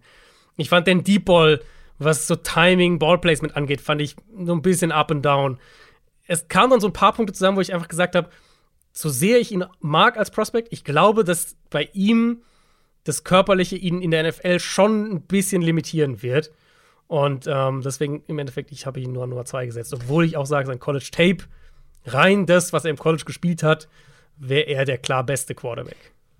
Limitieren wird bestimmt. Weil es wird natürlich schwieriger, sowas umzusetzen. Aber wenn er sowas in der NFL umsetzen würde, was er bei Alabama gemacht hat, dann würden wir hier von einem Top 5 Quarterback in der NFL sprechen. Genau. Und, ja. ne, natürlich wird er das nicht von Anfang an sein. Und vielleicht wird er das auch nie werden. Ist dann halt die Frage, pickt man ihn dann trotzdem an der Top 5? Das ist halt, das ist halt die Projection-Geschichte auch irgendwo. Also, was, ja. mein, was Young halt zum Beispiel mitbringt, also eine Sache, wo ich sage, da mache ich mir bei ihm nicht so viele Sorgen. Ähm, das ist ja so ein Argument für klein, bei kleineren Quarterbacks, sehen die gut über die Mitte. Und ich finde, da zum Beispiel war er sehr gut, die Mitte des Feldes auch zu attackieren. Ja. Ähm, ich denke, dass er, dass er als Passer genug mitbringt, um halt ein guter Quarterback zu werden. Ich glaube aber, und da können wir vielleicht so ein bisschen den Übergang ja auch machen, je nachdem, was du noch hast. Ich glaube aber, dass das, was Anthony, Anthony Richardson an Pocket Management macht, dass das sich eher auf die NFL übertragen lässt, im Verhältnis gesehen, als das, was Bryce Young macht. Weil ich glaube, bei Bryce Young wird es schwerer, das so auf die NFL zu übertragen. Also, Anthony Richardson bringt einiges mit, was Bryce Young gut gebrauchen könnte. Aber andersrum 40 genauso. 40 Pfund und ja. Ja, ja. Andersrum genauso. Aber ich würde halt jetzt gerne mal einschätzen, weil wir haben davon gesprochen, Alabama, schlechtere Umstände als bei Mac Jones, bei Tour. Mhm. Ich finde halt, Bryce Young als Passer steht den anderen beiden eigentlich in nichts nach und kann du meinst trotz jetzt Tour und, und Mac Jones oder wen meinst du? Was habe ich eben gesagt? Also wem steht der nach, meinst du? Nichts, in nichts nach ähm, Tour und Mac Jones. Okay, genau. ja, okay. Hm? Also den Alabama-Vorgängern. Mhm. Ähm, Ja, und find ich gleichzeitig ist er ja mit Abstand der, der am meisten dann noch außerhalb des Skripts kreieren kann, außerhalb des Displays. Im College. Das weiß Aber ich in der NFL auch. Mac Jones kreiert weniger Ja, in der NFL ja, als ja, Bryce Young. Egal wie. Mhm. klein, der kann einen halben Meter groß sein, der wird mehr kreieren. Ja, das stimmt. Das stimmt. Und Tours Stärke ist das definitiv auch nicht. Mhm. Ähm, besser als Mac Jones, ja. Aber, wenn die jetzt alle drei im gleichen Draft wären, Mhm. würdest du Bryce Young über Mac Jones draften? Ja. Würdest du Bryce Young über Tua Tagovailoa draften? Reden wir jetzt von seinem als Prospect, ne? Ohne NFL. Also theoretisch ohne das, was Wenn du das NFL trennen kannst. Also als Ähm, Prospect hätte ich wahrscheinlich auch Tour genommen, ganz knapp. Mhm. Nach ein paar Jahren. Gut, kann man natürlich nicht wissen, wie Bryce Young dann nach ein paar Genau, Jahren. der das macht so ein bisschen aussieht, schwierig. Aber die hätte ich relativ nah beieinander, jetzt auch als Prospect. Also die wären relativ nah beieinander. Aber, aber dann ist ja Bryce Young definitiv ein Top-5-Pick für dich. Genau, also ich habe die, meine, ich habe Richardson und Young beide ja auch gleich auf sozusagen. Also Ja. ist, da ist nicht viel vom Grading her sozusagen dazwischen. Ähm, aber ich finde die, ich finde Tour und, und Mac Jones sind eigentlich gar nicht so schlecht als, als das, was ich mir halt auch für, für Bryce Young vorstellen könnte. Nicht was den Spielertyp angeht. Ich hoffe, da haben wir jetzt die Unterschiede einigermaßen rausgearbeitet. Aber vielleicht halt auch so ein bisschen, was das Ceiling in der NFL angeht. Dass wir halt einen, einen Quarterback im Endeffekt haben, der, glaube ich, gut sein kann, aber vielleicht nicht mehr als gut auf NFL-Level jetzt betrachtet. Das weiß ich halt eben nicht. Weil das hängt sehr davon ab, wie ihm wirklich die physischen Defizite einschränken. Genau. Weil wenn ihn die Genau. kaum einschränken, wenig einschränken, Klar, aber das dann glaube glaube ich halt schon, nicht. dass er Ja. absolutes Top-Niveau erreichen kann. Ja, ja, auf jeden Fall. Aber das glaube ich. Also, das sehe ich halt nicht bei ihm. Deswegen habe ich ihn halt an zwei, weil ich das nicht denke. Und du hast an Nummer 1 Anthony Richardson, Florida, der meistgehypte Quarterback aktuell. Ich will nur sagen, ich hatte ihn auch schon vor der Combine an 1. Das kann ich jetzt nicht beweisen.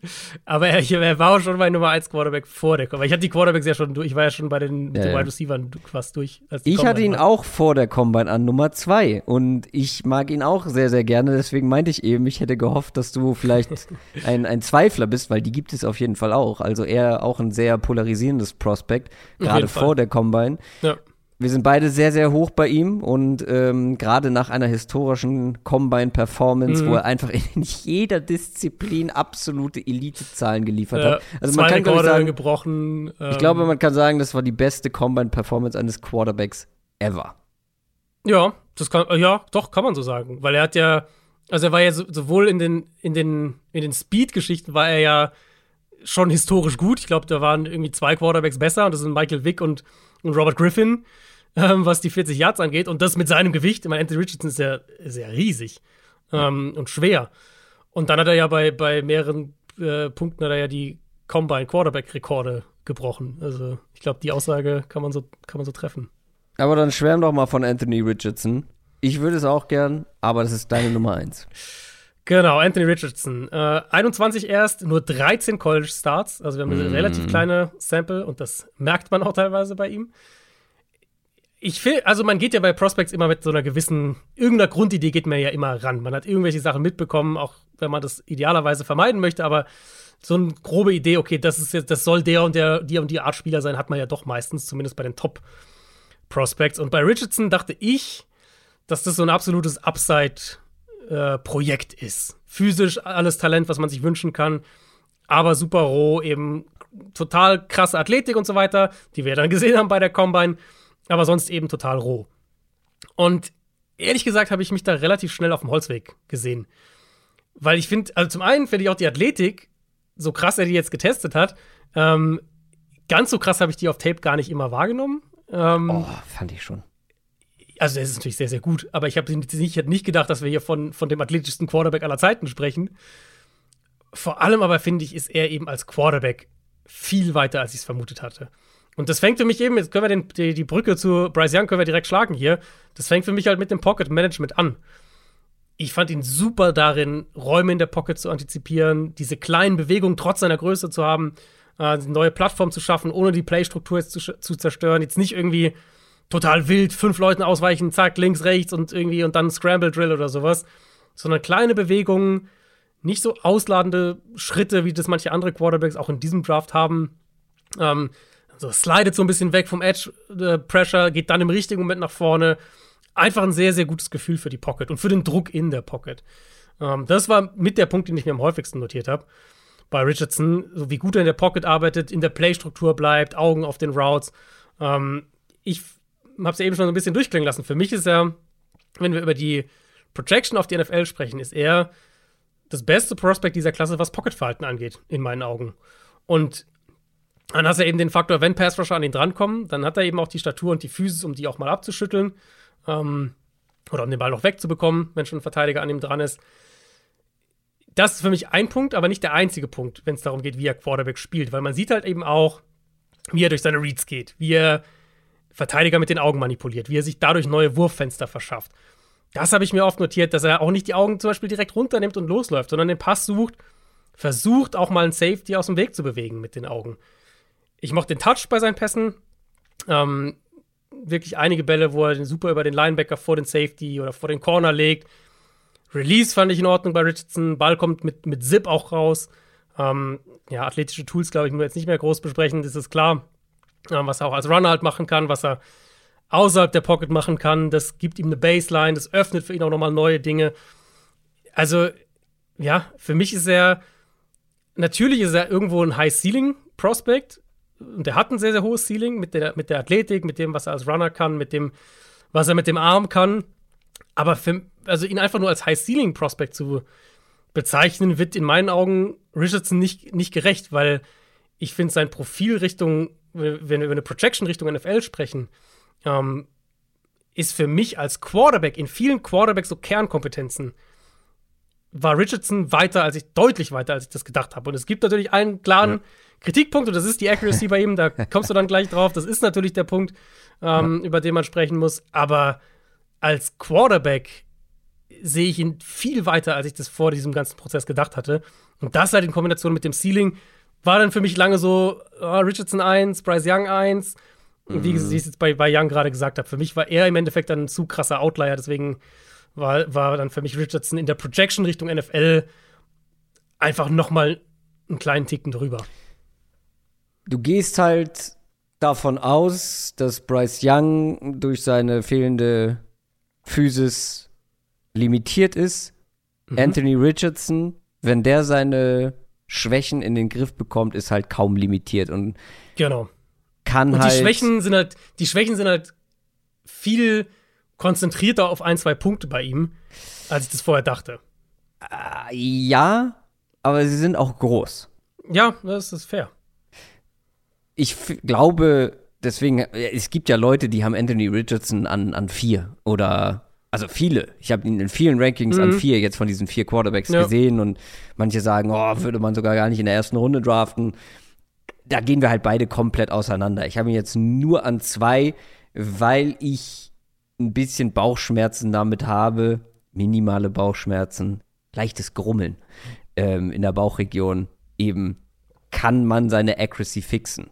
Mhm. Selbst wenn man die nicht fixen kann, glaube ich, wird er auf jeden Fall eine gewisse Relevanz in dieser NFL haben aufgrund der anderen Fähigkeiten. Du hast es schon gesagt, auch ich war überrascht, ähm, dass er wirklich auch ja, wenig dumme Entscheidungen trifft, ne? Weiß ja. eben, wann er selbst gehen kann, gehen muss, rausrollt, wegwerfen muss, keine Angst vor Hits natürlich als, als, als laufender Schrank. Das hat mich auch überrascht, dass ich dachte, das ist so einer, der dann halt einfach auch mal wirklich so Head-Scratcher-Moments mhm, drin genau. hat, wo du sagst, Wie Will Levis warum halt drin wirfst hat. du da? Ja, so, genau. Ähm, solche Geschichten. Viel weniger. Aber er ist trotzdem als Passer in meinen Augen Dr. Jekyll und Mr. Hyde, weil diese Accuracy, also da ist so der Streuwagen unterwegs.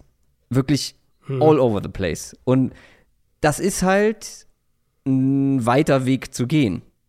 Und ich glaube, er ist viel näher an einem Josh Allen-Vergleich dran, als es ein Will Levis ist, wo viele den ähm, Josh ja, Allen-Vergleich also aufmachen. Richardson ist als Spieler auch deutlich weiter als Josh Allen das damals als Prospect war. Also, das würde ich nochmal ganz klar unterstreichen. Er hat halt diese, das ist halt das, was die beiden eint, so krasse physische Tools und Accuracy kann er die fixen, ähm, was Allen ja eben geschafft hat dann in der NFL. Aber als Quarterback finde ich es Richardson so, also wirkt auf mich deutlich weiter, als es damals Josh Allen war vor dessen Draft. Ich müsste jetzt noch mal in meine Josh Allen Notizen gucken, ob ich bei deutlich mitgehen würde, weiß ich noch nicht, aber das Problem ist halt einfach, du musst es erstmal fixen. Und ähm, genau. Hoffnung macht natürlich, dass er massiv unerfahren ist, wie du schon gesagt hast, nicht viele Spiele gemacht. Und auch hier nochmal der Hinweis: Mechanics, Quarterback Mechanics, kein Experte, aber die sehen teilweise wild aus. Ich finde, es sieht teilweise wild aus, was seine Beine, was seine Füße da mhm. veranstalten. Mhm, ja. Beziehungsweise man muss ja immer ein bisschen darauf achten, wie stehen die Füße auch beim Wurf. Und wenn ich mir das angucke, wie sie bei Anthony Richardson teilweise stehen, mhm. dann ist es auch keine Überraschung, dass die Bälle nicht dahin gehen, wo ja. sie hin sollen. Und das ist halt der Punkt. Und deswegen glaube ich halt, dass es, dass man da viel fixen kann. Also mhm. ich will da auch jetzt nicht irgendwie, ne, ich bin genauso wenig ein Quarterback-Coach, aber also einmal die ganze Fußstellung, aber was mir halt echt auch aufgefallen ist bei ihm, ist, wie, wie sehr er so von den Zehenspitzen wirft. Also, dass er gar nicht richtig in den Wurf geht, sondern halt, also die Füße halt gar nicht richtig setzt, so in dem Sinne. Und das muss die Accuracy ja beeinflussen. Und da, ich denke auch, dass man das fixen kann. Und zwar gar nicht, dass es gar nicht so schwierig ist, das zu fixen. Ähm, er hat halt das Armtalent, deswegen kommt er halt auch immer wieder mal damit davon, dass er, dass die Füße sonst wo sind und der Ball trotzdem gut rauskommt. Aber ich würde behaupten, was, also logisch, ne, wenn ich ihn als Nummer 1, als mein Nummer 1 Quarterback habe und, und sage, in der Projection ist das der, den ich als erstes haben will Richtung NFL, dann denke ich das logischerweise. Aber ich würde sagen, dass man das fixen kann und dass es auch gar nicht jetzt so drei Jahre dauert, bis man das gefixt hat. Was aber passieren wird, da bin ich mir ganz, ganz sicher, im College wird halt Ungenauigkeit weniger bestraft. mhm. weil die ja. Receiver in der Regel mehr Platz haben, die Fenster nicht ganz so eng sind. Ja. Er wird zu Beginn einige Turnover haben, die einfach aufgrund von unpräzisen Würfen. Auf jeden Fall, ja. Gerade über die Mitte, so leicht genau. den Rücken irgendwie ja. zu hoch geworfen. Ja, das denke ich auch. Also, was ist, die Technik ist halt sehr unsauber. Du kannst es vielleicht fixen. Ich hoffe sehr, weil, und ich glaube auch dran, sonst hätte ich ihn nicht auch so hoch. Ähm, eben sehr unerfahren, sehr jung. Da kannst du noch was rausholen und die Baseline, das finde ich auch, das habe ich mir auch so notiert, ist höher als bei anderen Boomer-Bust-Prospects, mhm, die es so genau. in, den, in den Jahren gab. Aber du musst ja. halt diese Accuracy genau. fixen. Wenn man das kann, glaube ich schon, dass wir in drei, vier Jahren über den besten Quarterback in dieser Klasse sprechen könnten. Stand jetzt für mich habe ich noch etwas mehr Hoffnung in Bryce Young, einfach aber auch, weil ich vor allem aus Prinzip gegen dieses Narrativ angehen möchte. Aber Anthony Richardson bringt noch etwas mehr Ceiling mit, logischerweise. Genau, genau, ja, so finde ich, kann man sagen. Und ich, ich finde halt auch, so gerade im, im Quervergleich dieser, dieser Top 4 jetzt, ähm, wenn wir jetzt einfach mal sagen würden, alle diese Quarterbacks kommen in, in ganz, ganz schlechte Teams, furchtbare O-Line, äh, da passt noch nicht viel zusammen ich glaube halt, dass in so einer Situation ein CJ Stroud zum Beispiel, der ja eigentlich mehr so als das High-Floor-Prospect jetzt gehandelt wird, dass der in so einer Situation mehr Probleme hätte als mhm. Richardson. Weil Richardson in, zum einen natürlich mit seiner Athletik, klar, als Runner, aber halt auch in der Pocket viel mehr in Nuancen reparieren kann und fixen kann und, und retten kann, als ich das bei Stroud zum Beispiel und noch extremer bei Levis ähm, gesehen habe. Ja. Das waren unsere Top 5. Ich gehe sie nochmal schnell durch. Auf meiner 5 Jake Hayner, auf meiner 4 Will, Will Levis, auf der 3 CJ Stroud, auf der 2 Anthony Richardson, auf der 1 Bryce Young. Bei dir sieht's ähnlich aus. Du hast Hendon Hooker allerdings auf der 5, auf der 4 mhm. Will Levis, auf der 3 CJ Stroud, auf der 2 Bryce Young und auf der 1 Anthony Richardson. Wir haben jetzt beide noch jeder äh, ein, zwei Namen außerhalb der Top 5 mitgebracht. Wir sind jetzt schon fast bei zwei Stunden, deswegen würde ich, glaube ich, sagen, machen wir die relativ kurz und mhm. knackig. Aber dann haben wir im Zweifel, je nachdem, wen du mitgebracht hast, ähm, noch vier Namen, die wir dann hier mal anreißen werden. Ich fange mal an mit meinem, mit einem Spieler, den ich zumindest noch also jetzt, wo man gerade über die Top Prospects gesprochen hat, jetzt wieder zu denen zurückzukehren, ist ein mhm. bisschen, ist ein leichter Downer, weil das ist dann, wie wir schon mehrfach gesagt haben, ein ganz schönes Downgrade auch irgendwo. Ja. Aber zumindest irgendwo interessant finde ich Tanner McKee. Ist dann bei dir wahrscheinlich auch die 6, ne? Oder? Ist mein Nummer 6 Quarterback. Ja, bei mir genau. auch. Bei mir auch. Tanner McKee, Stanford, ähm, hard to watch. Sehr, sehr, Ey. sehr, sehr hard to watch. Ja. Also wenn ihr mal, wenn ihr mal schlechte Laune haben wollt, guckt wirklich, euch. Also Tape. nicht seine Schuld. Nein, nein, nein, nein, sonst wäre nicht mal eine Top 6. Ja. In manchen Spielen, ich glaube, es war das Washington Tape. Mhm. Zumindest habe ich mir Washington hier als erstes mhm. notiert, was ich angeschaut habe. Das Washington Tape, das ist die schlimmste erste Halbzeit, die ich je von einer Offense, glaube ich, gesehen habe. Mhm. Der Typ wird, glaube ich, also vier der ersten fünf Plays die ich von Tanner McKee gesehen habe, waren Sex. Und ja. das ist ja eigentlich etwas, wo du sagst, oh, das klingt aber nicht gut. Nee, das ist auch nicht gut, aber du kannst eigentlich ihm eigentlich keine Schuld geben, weil der Druck kommt so schnell, dass, also der müsste ein absoluter Magician sein, um da irgendwie jedes Mal rauszukommen. Und er ist halt überhaupt kein Wiesel. Also wenn wir jetzt bei Bryce Young und CJ Stroud zum Beispiel darüber gesprochen haben, wie sie sich noch rauswenden können. Tanner McKee ist ein Leuchtturm.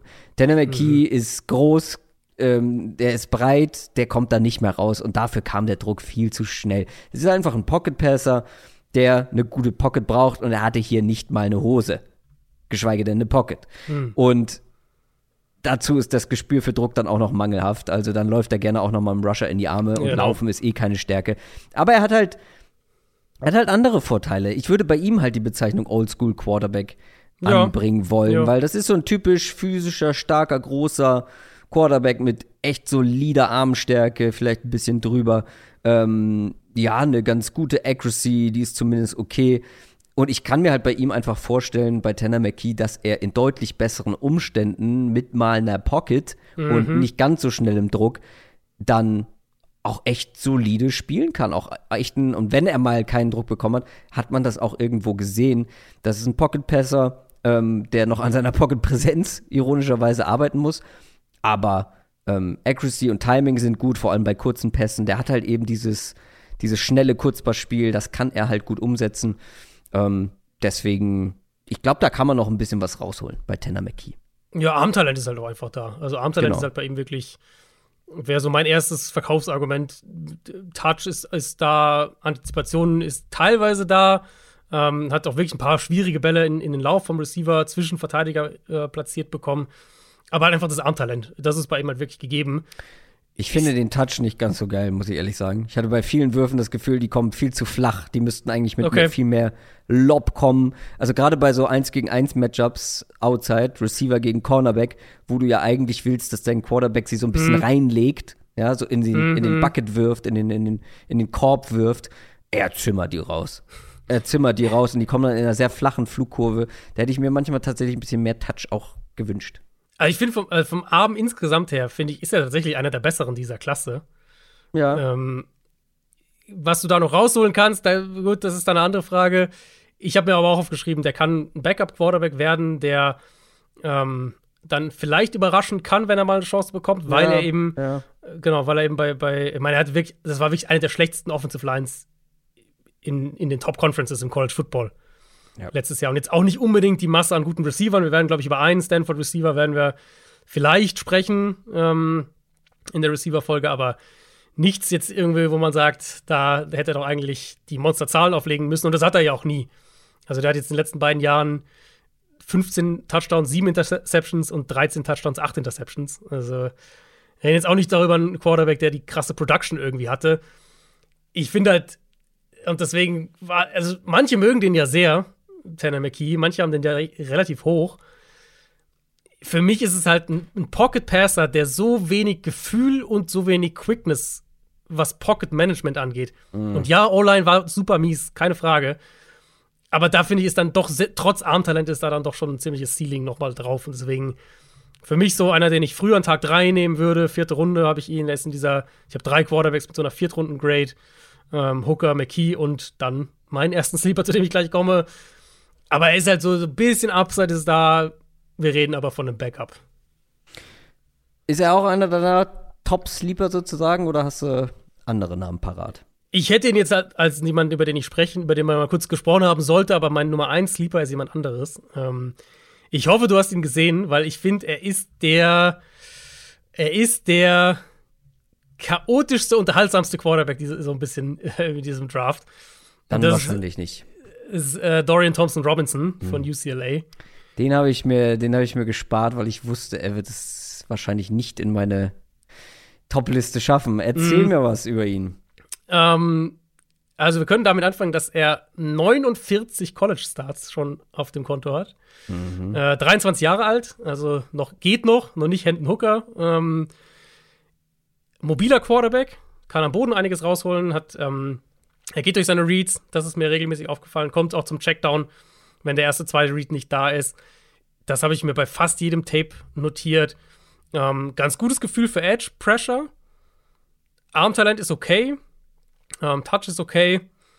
Mitte des Feldes ist okay.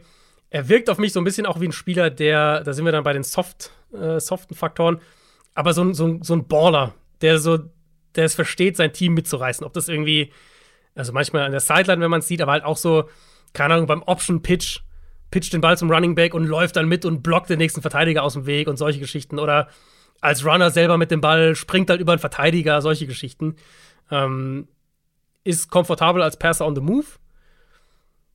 Er ist halt wild. Er ist einfach wild. Sein Bewegungsablauf häufig auch echt hektisch. Dann leiden auch seine Mechanics drunter.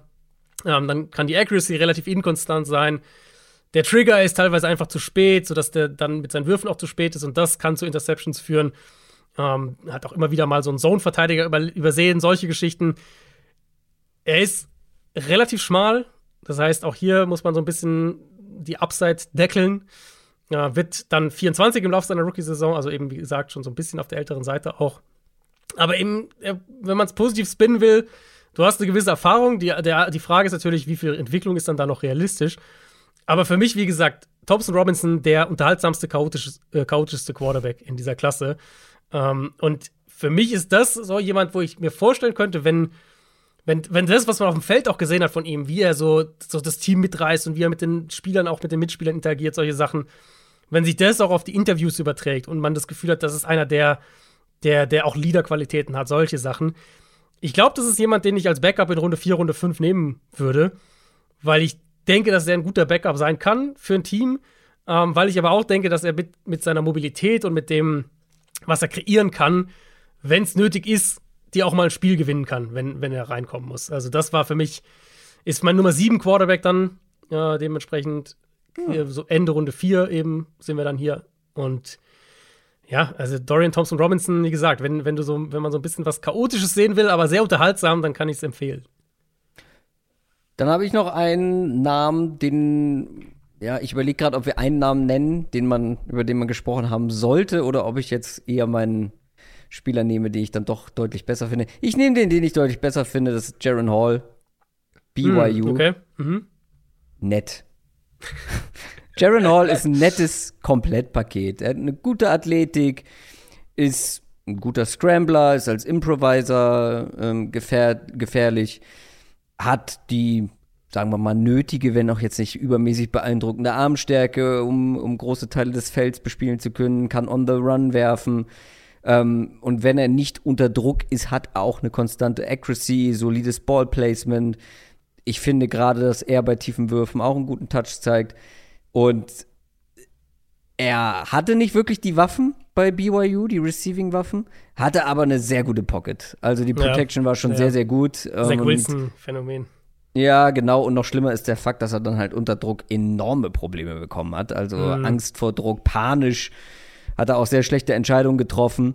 Ähm, und auch er ist auch schon relativ alt, 25 beim Draft, dazu noch verletzungsanfällig, ja, weil er auch einen ja. relativ kleinen Frame hat. Aber ich finde halt, er hat etwas gezeigt, was die wenigsten Quarterbacks in dieser Klasse gerade dann halt ab Top 4 abwärts gezeigt haben, nämlich einfach ein ja, ein solides Quarterback-Play, ein ko gutes Komplettpaket. Ja. Von vielen Attributen etwas, so keine riesigen, also doch Schwächen hat er natürlich, aber nicht diese Ausreißer, wo ich sage, ach du Schande, das kann ja niemals mhm. was werden. Ähm, klar, er wird unter Druck massiv schlechter, daran muss man arbeiten. Ähm, und hohes Ceiling ist auch nicht unbedingt gegeben, aber deswegen meinte ich ein nettes Komplettpaket. Mhm. Jaron Hall, BYU. Ich würde ich würd Hall wahrscheinlich in diese Gruppe äh, Jake Hayner, Clayton Tune von Houston, so Mitte, Mitte Tag 3 irgendwo da würde ich die, würde ich die einsortieren. Ähm, ja, du hast ihn eigentlich hast du ihn gut beschrieben. Ich glaube, viel mehr muss ich gar nicht sagen. Er ist halt nicht sonderlich groß. Er, er hat keinen Wow-Faktor jetzt irgendwie, so dass du sagst, da ist irgendwie seine krasse Trumpfkarte.